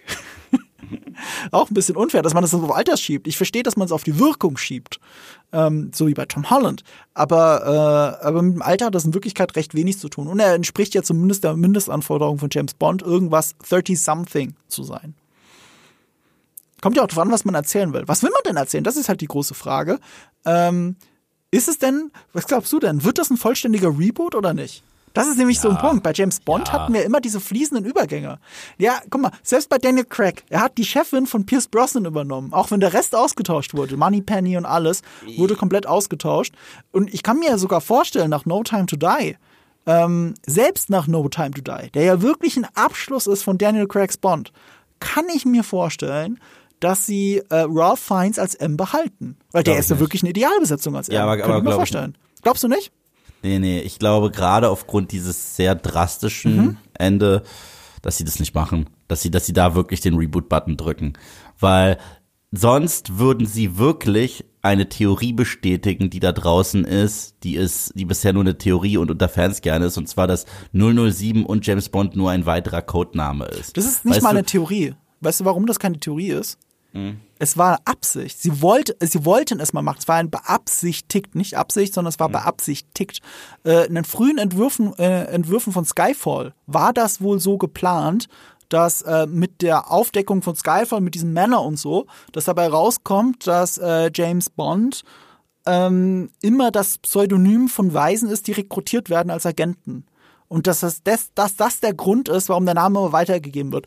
Ich bin aber ehrlich gesagt froh, dass sie das verworfen haben, weil das klingt dann nach so einer künstlichen ähm, Cinematic Universisierung. Genau, und wenn sie das jetzt, Ja. wenn sie jetzt weitermachen würden, würde genau das der Fall sein. Weißt du, und das würde ich doof finden. Weil, äh, Mhm. nee, gut, dann wäre das nicht genau der Fall. Dann wäre das dasselbe, was Bond seit, fünf, seit 60 Jahren macht. Das macht ja Was? Bond schon immer so. Die Chefs von Nee. den anderen übernehmen, von den anderen Darstellern. Ja, ja, ja, nein, aber das Problem ist, wird, es ist halt so, dass dem Zuschauer auffällt, dass es ein neuer Bond ist und fertig. Wenn du Ralph Fiennes jetzt zurückbringst, der weiß, dass James Bond gestorben ist und ein neuer Typ reinläuft, der sagt Bond, James Bond, dann geht die Magie flöten. Ja, insofern ist das eine neue Ebene. Das stimmt. Das ist für mich, glaube ich, auch der Grund, warum ich bei dir bin, dass es wahrscheinlich wirklich ein kompletter Reboot ist. Aber du kannst es nicht komplett ausschließen, weil bis jetzt haben sie auch immer drauf gekackt. Nein, Guck mal zum aber- aber- Beispiel, nur mal ein Beispiel, nur mal ein Beispiel. Jetzt ein bisschen in der Bond-Historie zurückgehen. Ne? George Lazenby war die Figur von Sean Connery. Also Ja. die haben das da eins zu eins übernommen. Roger Moore auch. Also es gibt da so Verbindungen, äh, Bonds tote Frau aus, aus, aus George Lazenbys Zeit, George Lazenbys Film gehört aber noch zur Connery-Zeit. Es war ein durchgängiger James Bond bis 1983. Nein, 83? 85? Irgendwie sowas. Ähm, der letzte Film war äh, A View to Kill mit Roger Moore. Und dann kam Timothy Dalton. Und Timothy Dalton hat den M übernommen, den Roger Moore zuletzt hatte, der der Nachfolger von dem M davor war. Also der M davor, der Darsteller, ich, was, Bernard Lee, der ist gestorben. Und einer seiner, einer der Leute, die mit ihm im Briefing saßen, war der nächste M. Und der wurde mitgenommen. Und dieser M wurde dann auch von Timothy, äh, äh, Timothy Dalton beerbt. Also der war auch noch mit dabei. Q ja auch. Und dann hast du Golden Eye, der auch zuerst für Timothy Dalton gedacht war. Der Film wurde für Timothy Dalton geschrieben, aber sie haben dann Pierce Brosnan gecastet und haben dann wieder die Leute übernommen, wobei Pierce Brosnan natürlich einen neuen M gekriegt hat. Ja, aber das ist trotzdem noch mal anders, weil, Weil? niemand gestorben ist. Das ist trotzdem was anderes. Nee, nee, M ist gestorben. in den Film. Der eine M ist gestorben, in, im, also quasi im, wobei, ich weiß nicht, ob sie es sagen im Bond-Film, dass er gestorben Okay, ist. ja, ja, aber der Unterschied ist zum Beispiel, da, sa- äh, bei M geht das ja auch, weil sie jedes Mal sagen, M ist, ein, äh, ist, ist nur ein Titel, Mhm. weißt du? Das haben die ja schon häufiger gemacht. Äh, das haben die auch mit Q gemacht, als sie kurz John Cleese eingeführt haben. Weißt du? Der originale Q hat ja, hat ja nur mitgemacht, glaube ich, bis Diana, Diana the Day hat er schon nicht mehr mitgemacht. Ja, Ich ja. glaube, sein letzter Film war The World is Not Genau, Enough. richtig. Genau, und da wurde schon der ein neuer Q als sein Schützling eingeführt, der dann der Haupt-Q wurde in Die Another Day. Aber wenn wir sagen, James Bond ist gestorben Mhm. und jemand läuft durch die Tür und sagt, ich bin Bond, James Bond, dann bestätigen wir einfach, dass der Name James Bond keine nicht zwingend äh, die gleiche Historie ist mit, äh, oder äh, dieser richtige Charakter ist, sondern dass es einfach nur ein weiterer Codename ist. Und das finde ich doof. Ja, Das aber gut, das ist jetzt doof. genauso doof wie äh, das M sich, also die Geschichte des M sich durchzieht, 40 Jahre lang, Mhm. und dann James Bond die Tür reinkommt und auf einmal 30 Jahre jünger ist. Mhm. Also äh, Roger Moore war im letzten Film 55 oder so. Äh, Danny Craig übrigens auch, also nicht ganz, aber fast, ähm, in den 50ern angekommen. Und äh, hier äh, Timothy Dalton war deutlich jünger. So, das ist halt, das ergibt keinen Sinn. Witzigerweise war übrigens Roger Moore sogar älter als Sean Connery und war der Nachfolger von Sean Connery. Äh, alles ganz, ganz merkwürdig. Äh, es ergibt aus anderen Gründen für mich keinen Sinn. Also wir reden nur so ein bisschen aneinander vorbei. Ähm, ich glaube halt, dass die Filme auf sowas kacken können. Ich bin aber deiner Meinung, dass sie es, glaube ich, nicht machen, weil es sich da noch ein Stück weit mehr awkward anfühlt als in den anderen Bond-Film. Wenn Daniel Craigs James Bond, und wir haben es jetzt schon tausendmal gespoilert, aber ihr seid selber schuld, wenn ihr bis jetzt nicht No Time to Die gesehen habt, ähm, James Bond, äh, James Bonds Tod ist nochmal eine neue Ebene. Das Absolut. stimmt. Und, und deswegen glaube ich auch, dass sich ein kompletter, also dass sich nur ein Halb-Reboot irgendwie falsch anfühlen würde. Aber Voll. ich bin nicht der Meinung, dass es eine Fantheorie bestätigt. So, das ist nur genauso albern wie alles, was davor auch passiert ist. Es ist nur noch mal eine Ebene höher albern. Ähm, das führt uns aber zu zwei anderen Sachen. Und zwar, also zwei andere Sachen. Eine andere Sache. Wer ist der nächste Regisseur? zwei Vorschläge, die es aber meiner Meinung nach nicht werden. Wenn wir dem Muster der letzten 20 Jahre bei James Bond folgen, 25 Jahre, dann müsste es eigentlich Martin Campbell sein. Weil Martin Campbell Macht hat, den ersten. macht, hat den letzten, ja genau, bei Craig und bei Pierce Brosnan jeweils den ersten Film gemacht und wie ich finde, versehentlich zwei der besten James Bond Filme überhaupt. Ich liebe GoldenEye und ich liebe Casino Royale. Ja. Eigentlich könnte das Streak weitergehen und er macht einfach weiter. Er führt ja auch noch Regie bei Filmen. Ich glaube zuletzt bei diesem äh, Jackie Chan Film, wo er so einen ver äh, politisch Verfolgten gespielt hat. Der soll, soll ziemlich gut sein, The Refugee oder so. Ich habe den aber nicht gesehen. Ich auch nicht. Aber ich habe von gehört. Also Martin Campbell ist nicht schlecht, aber ich glaube, ein modernerer Regisseur würde passen. Und wer für viele passen würde, weil er sich damals unfreiwillig immer wieder ins Gespräch gebracht hat, ist einer der größten Bond-Fans oder den großen Regisseuren dieser Zeit, Christopher Nolan. Aber er wird keinen machen. Warum? Äh, hat er nicht irgendwie äh, gesagt, dass er das selber irgendwie nicht, dass er zwar ein großer Fan ist, aber selber keinen machen möchte, äh, weil er lieber seine eigenen Ideen verwirklicht oder so weiter? War da nicht irgendwie sowas? Sinngemäß genau das, was du gerade gesagt hast. Also er hat es eher so gesagt wie, ey, no, no they're good without me. Die, denen geht's Ja. schon gut, die, die machen das ohne mich und so weiter. Was, was er durchblicken lassen ist, er ist jemand, der viel kreative Macht braucht. Also Ja. ein Filmstudio, das komplett hinter ihm steht, ob es jetzt Warner war oder jetzt eben Universal. Er braucht kreative Freiheit. Und allein schon die Tatsache, dass er den nächsten James Bond nicht casten könnte, macht's schon kaputt. So, der würde nie so eine Auftragsarbeit machen. Ähm, er, er macht das entweder voll und ganz und so wie er will oder gar nicht. Und dadurch, äh, dass er andere Mittel gefunden hat, um sich, um sein Bond, äh, sein Bond, sein Geheimagententhema zu verwirklichen, braucht er es auch nicht. Also äh, ganz viel seiner seines Bond-Fanseins siehst du in Inception und in Tenet. Einfach die ganze Zeit. Also von den Absolut. Anzügen, den Waffen, die sie benutzen. Sogar ein wenig in, äh, sogar ein wenig in seiner Dark Knight Trilogie. Ja, stimmt. Also, also in, in, gerade in dem Film The Dark Knight, Ja. wenn Bruce Wayne da seine äh, Swagger-Persönlichkeit spielt genau. Mhm. und auch, dass er da auf einer Yacht ist, äh, mit Alfred da und diesem äh, Ballett. Ja. Und, auch, und da hat er auch diese Skyhook-Technologie. Aus einem Bond-Film. Aus einem Bond-Film. Ja, ja, ja, absolut, du hast absolut recht. Äh, auch diese Art, also das Michael J. Äh, äh, Michael J. Fox. Äh, wie heißt er nochmal? Morgan Freeman. Das ist Morgan Freeman, aber Lucius Fox, deswegen kam ich auf Michael J. Fox. Ja. Lucius Fox ist ja quasi Q und so weiter. Es ist, es ist dasselbe, es ist einfach sein James Bond-Humor. Inception hat szenenweise, die ganzen Action-Szenen sehen aus wie ähm, aus äh, On Her Majesty's Secret Service. Meine große Theorie, wenn ich jemals mit Christopher Nolan sprechen würde, wäre meine erste Frage, was sein Lieblings-Bond-Film ist. Und ich glaube, es ist On Her Majesty's Secret Service. Das ist aber nur eine Theorie von mir, weil er diesen Film so oft zitiert. Mich würde das echt so brennend interessieren, mehr als alles andere von Christopher Nolan, was sein Lieblings-Bond-Film ist, weil ich glaube, ihn wiederzuerkennen. Keine Ahnung. Äh, in Tenet auch viel von äh, klassischem Bond drin. Ähm, da kann ich es aber nicht so sehr auf einen Film münzen, glaube ich. ja, also Christopher Nolan wäre ein, ein Regisseur unserer Gegenwart. Ich habe ich hab eine Vermutung, in welche Richtung der nächste Bond kommt, äh, fällt. Du hast ganz am Anfang dieses Podcasts, vor fast anderthalb Stunden, hast du was sehr Wichtiges gesagt. Roger Moore war nie so dein Bond. Warum? Warum? Also klar, wenn man jetzt die Augen zumacht und, und stellt sich kurz Roger Moores Bond vor, da hat man ein klares Bild. Du hast diesen Typen im Anzug, der eher einen Handkantenschlag setzt, bevor er jemanden umbringt. So, das ist Roger Moore so ein bisschen. Was auch damit zu tun hat, dass Roger Moore keine Waffen mag und so weiter. Also privat verachtet er Waffen und so weiter. Wenn du die ersten Filme von Roger Moore siehst, dann merkst du, dass sein Bond immer ein Abbild seiner Zeit war. Fast jeder Film eine Reaktion auf den Film davor. Der allererste Film von ihm, Leben und Sterben lassen, mit dem grandiosen Titelsong äh, Live and Let Die von äh, Paul McCartney und den Wings, einer meiner Lieblings-Bond-Songs, ähm, war eine Reaktion auf die Blaxploitation-Ära von Hollywood gerade.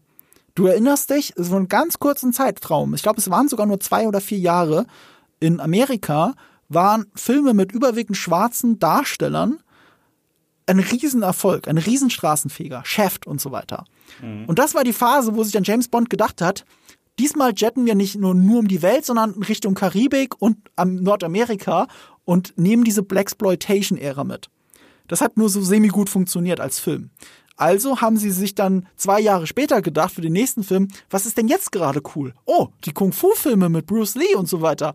Also gehen wir nach Asien und machen Kung-Fu-Filme. Und dann haben sie festgestellt, dass beides irgendwie komisch war für James Bond. Und dann haben sie. Ähm, Star also, nachgemacht. Nee, nee, nee, nee, noch nicht ganz. Äh, hier, der Spion, der mich liebte, folgte auf Der Mann mit dem goldenen Colt. Äh, der Spion, der mich liebte, das war der erste richtige Roger Moore-Film, der einen James Bond abbildet, wie wir Roger Moore kennen. Und danach folgte dann die Reaktion auf Star Wars. Moonraker, streng geheim. Oder Moonraker. Wo sie sogar Star Wars zitieren. Was aber so wirklich die Spitze der Albernheit für alle James Bond-Filme war. Ich finde, das ist ein unterschätzter Bond-Film, der auch sehr viel Spaß macht, aber er macht halt vor allem Spaß. Dann kannst Meinst du halt nicht ernst nehmen. Moonraker? Moonraker, ja. Der war mir zu blöd. Er ist halt blöd. Er ist keine Frage blöd, aber ich, ich habe als Kind diese, diese Raumgefechte da geliebt, also wo sie wirklich diese Astronauten mit diesen Laserwaffen gegeneinander. Ich weiß, wenn ich das jetzt erzähle, klingt es super albern und nach Austin Powers. Aber ich habe das ernst genommen. Ich fand das wirklich gruselig, wie die Astronauten von Lasern getroffen wurden, dann der Sauerstoff ihnen entweicht und sie selber in diese Unendlichkeit des kalten Alls entschwinden. Weißt du, das war, bevor ich Star Wars gesehen habe, das war, bevor ich Alien gesehen habe, habe ich diesen Film gesehen. Und da habe ich zum ersten Mal begriffen, dass der Weltraum etwas sehr Dunkles, Einsames und Kaltes und Lebensfeindliches ist. Das hat mir Moonraker gezeigt, ausgerechnet dieser alberne Bond-Film.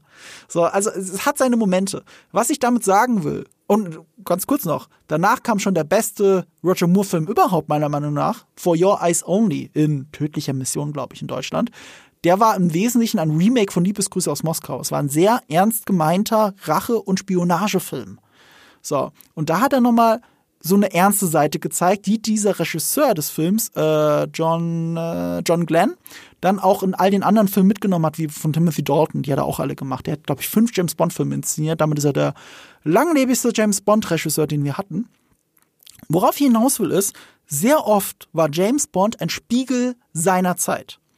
Gerade GoldenEye als erster Film von Pierce Brosnan war ein Spiegel dessen, dass James Bond, eine Figur aus dem Kalten Krieg, endlich in der Moderne ankommen muss. In einer Welt mit Internet und Hacking. Ja, eine, eine Welt, in der ähm, Finanz, äh, Finanzverbrechen vielleicht stärker zu gewichten sind als irgendwelche Chemikalien, die Russen hinter in der Sowjetunion gebaut haben. So äh, äh, braun. Und äh, und das war ein Spiegel seiner Zeit. Und äh, hier ähm, Casino Royale mit Danny Craig war ein Spiegel seiner Zeit. Denn zu dieser Zeit waren welche Agentenfilme besonders populär? Unmittelbar vor Casino Royale, weißt du es noch? Die Bourne-Filme. Stimmt, stimmt. Und ja, die ja. haben nicht nur das einfach, die haben nicht nur das gewusst, die haben sich die Kampfchoreografen der Bourne-Filme genommen. Die haben die, die Choreografen der Bourne-Filme genommen und haben ihn, glaube ich, vor allem in den ersten zwei Filmen, Quantum of Solace und ich glaube auch Casino Royale, sich austoben lassen. Deswegen sind diese Filme, wie sie sind, weil sie ein Spiegel ihrer Zeit waren. Erst so mit äh, Sam Mendes Handschrift in Skyfall und Spectre wurde es nochmal ein bisschen ruhiger, aber auch ein bisschen blöder. Ein bisschen Roger Mooriger, ehrlich gesagt. So. Und jetzt erwartet uns in den nächsten vier Jahren ein neuer James Bond Film. Und ich frage mich jetzt gerade, was ist das Action- oder Agentenphänomen, das sie spiegeln wollen werden? Und ich glaube, ich habe eine Antwort drauf. Und sie passt sehr zu Aaron Taylor Johnson. Kingsman? Ja. Kingsman und Kick-Ass, also nicht Kick-Ass, sorry. Kingsman, also, dass sie wieder ein bisschen selbstironischer werden? Nee, nee, nee, nicht, nicht die Selbstironie, die Action. Okay. Die Art, wie die Action inszeniert ist, von Matthew Vaughn in Kingsman. Mhm. Der macht ja auch mit Argyle nochmal einen Agentenfilm. Ähm, ähm, hier John Wick von äh, David Leach und äh, Chad Stahelski auch, übrigens auch im Bullet, äh, hier, äh, David Leach hat auch Bullet Train gemacht mit Aaron Taylor Johnson. Also ich glaube, der nächste Bond in den nächsten vier Jahren wird sich actionmäßig zumindest sehr an dieser Generation von Actionfilmen orientieren. Ist meine absolute Vermutung. So wie Craig sich an Bond orientiert hat. Aber die Zeit ist vorbei. Die Bond-Zeit ist vorbei. Jetzt jammern alle und kotzen alle wegen der Kamera. Damals war das revolutionär. Ja. Ich habe nur die drei gesehen. Ich habe nicht diesen Jeremy Renner-Film und den abschließenden Film gesehen. Ich finde den Renner-Film ganz cool noch. Äh, der war von Tony Gilroy. Der ist auch nicht ganz so zackel, äh, happel, happelig. Der hat äh, sogar einen geilen One-Shot, finde ich, wo Jeremy Renner unten aus dem Keller rauskrabbelt. Dann klettert er eine Wand hoch, das Haus hoch, die Kamera folgt ihm die ganze Zeit. Er geht durchs Fenster und knallt dann jemanden ab. Klingt albern, dass mich das so beeindruckt, aber ich fand in dem Moment, wo ich diesen Shot zum ersten Mal gesehen habe, ziemlich cool. Also von Tony Gilroy. Und ich meine, er hat in Star Wars Endor gezeigt, was er kann. Äh, der Film ist Rogue unterschätzt. Aber die, die Story ist trotzdem blöd. Also, weil äh, äh, es geht um Superagenten und noch so ein Serum und lauter so ein Blödsinn. Und äh, den fünften habe ich auch nicht gesehen. Ich habe Teile davon gesehen und war, war entsetzt, wie schrecklich das ist. Also, äh, er hat ja auch schlimme Kritiken gekriegt. Äh, Jason Bourne heißt der Film, glaube ich, einfach. Mhm, Das machen die irgendwann immer. Das haben die auch bei Rambo gemacht. Ja. Im vierten Teil John, aber ich bleib dabei. John Rambo ist ein toller Das Film. hat was halt von Legacy-Sequels und so ist Jason Bourne und so hat Jason Bourne aber nicht funktioniert. Ich bin gespannt, was sie äh, bei Aaron Taylors Bond machen, wenn er denn Bond wird. Selbst wenn er es nicht wird, bleibe ich jetzt einfach mal bei meiner Prognose und nagelt mich drauf fest, dass das alles sehr verkingsmant, sehr John, verjohnwickt wird, James Bond. Zumindest diese Iteration. Ja, warum nicht? Dann Gunfu mit Bond. Warum nicht? Warum nicht? Gunfu liebe ich. Und damit hat ja Aaron Taylor Johnson Erfahrung. Also das, das war ja sein Durchbruch, Kick-Ass. Ja. Auch wenn er nicht das Gunfu gemacht hat, das war ja dann äh, Chloe Moretz. Ja, und ein bisschen Nick Cage tatsächlich. Und Nick Cage, stimmt. Aber nur ein bisschen Nick Cage. Mhm. So, gut, das, war, das waren meine Two Cents über ähm, James Bond und Aaron Taylor Johnson. Und meine Fragen. Und ich war für den Humor da. Du warst, du warst auch dabei. Ich, bin der Uwe bin auch dabei. Ach Quatsch, du hast ja, wir haben ja jetzt so viel, wir haben ja, ich glaube, wir haben jetzt anderthalb Stunden vorbei und mindestens dreiviertel Stunde davon haben wir über andere Sachen als James Bond geredet, aber im großen Kontext passt es ja trotzdem zusammen. Ja. Dann hast du ein tolles Schlusswort. Ich habe nur eins. Eins. Äh, äh, aber, aber bevor ich das Schlusswort sage, weil es gibt kein anderes Schlusswort für so einen Podcast, muss ich dazu sagen, ähm, wenn ihr all die anderen Podcasts, die wir schon erwähnt haben, die in nächster Zeit kommen werden, unter anderem ein Podcast über The Last of Us, unter anderem ein Podcast über Eves unzählige Arnie-Impressionen, äh, dann müsst ihr uns abonnieren. if you want to live. Ja, dann come with us if you want to live. Subscribe, do it. Do it now. Weißt du, was denn der größte und wichtigste One-Liner von James Bond ist? Außer sein Name. Ja, es ist was ähnliches wie I'll be back. Es ist das Letzte, was du immer liest, also bei fast jedem James Bond-Film, aber was zu jedem James Bond-Film dazugehört und was auch bei Daniel Craigs James Bond-Film, letzten James Bond-Film, am Ende da steht. Nämlich James Bond will return.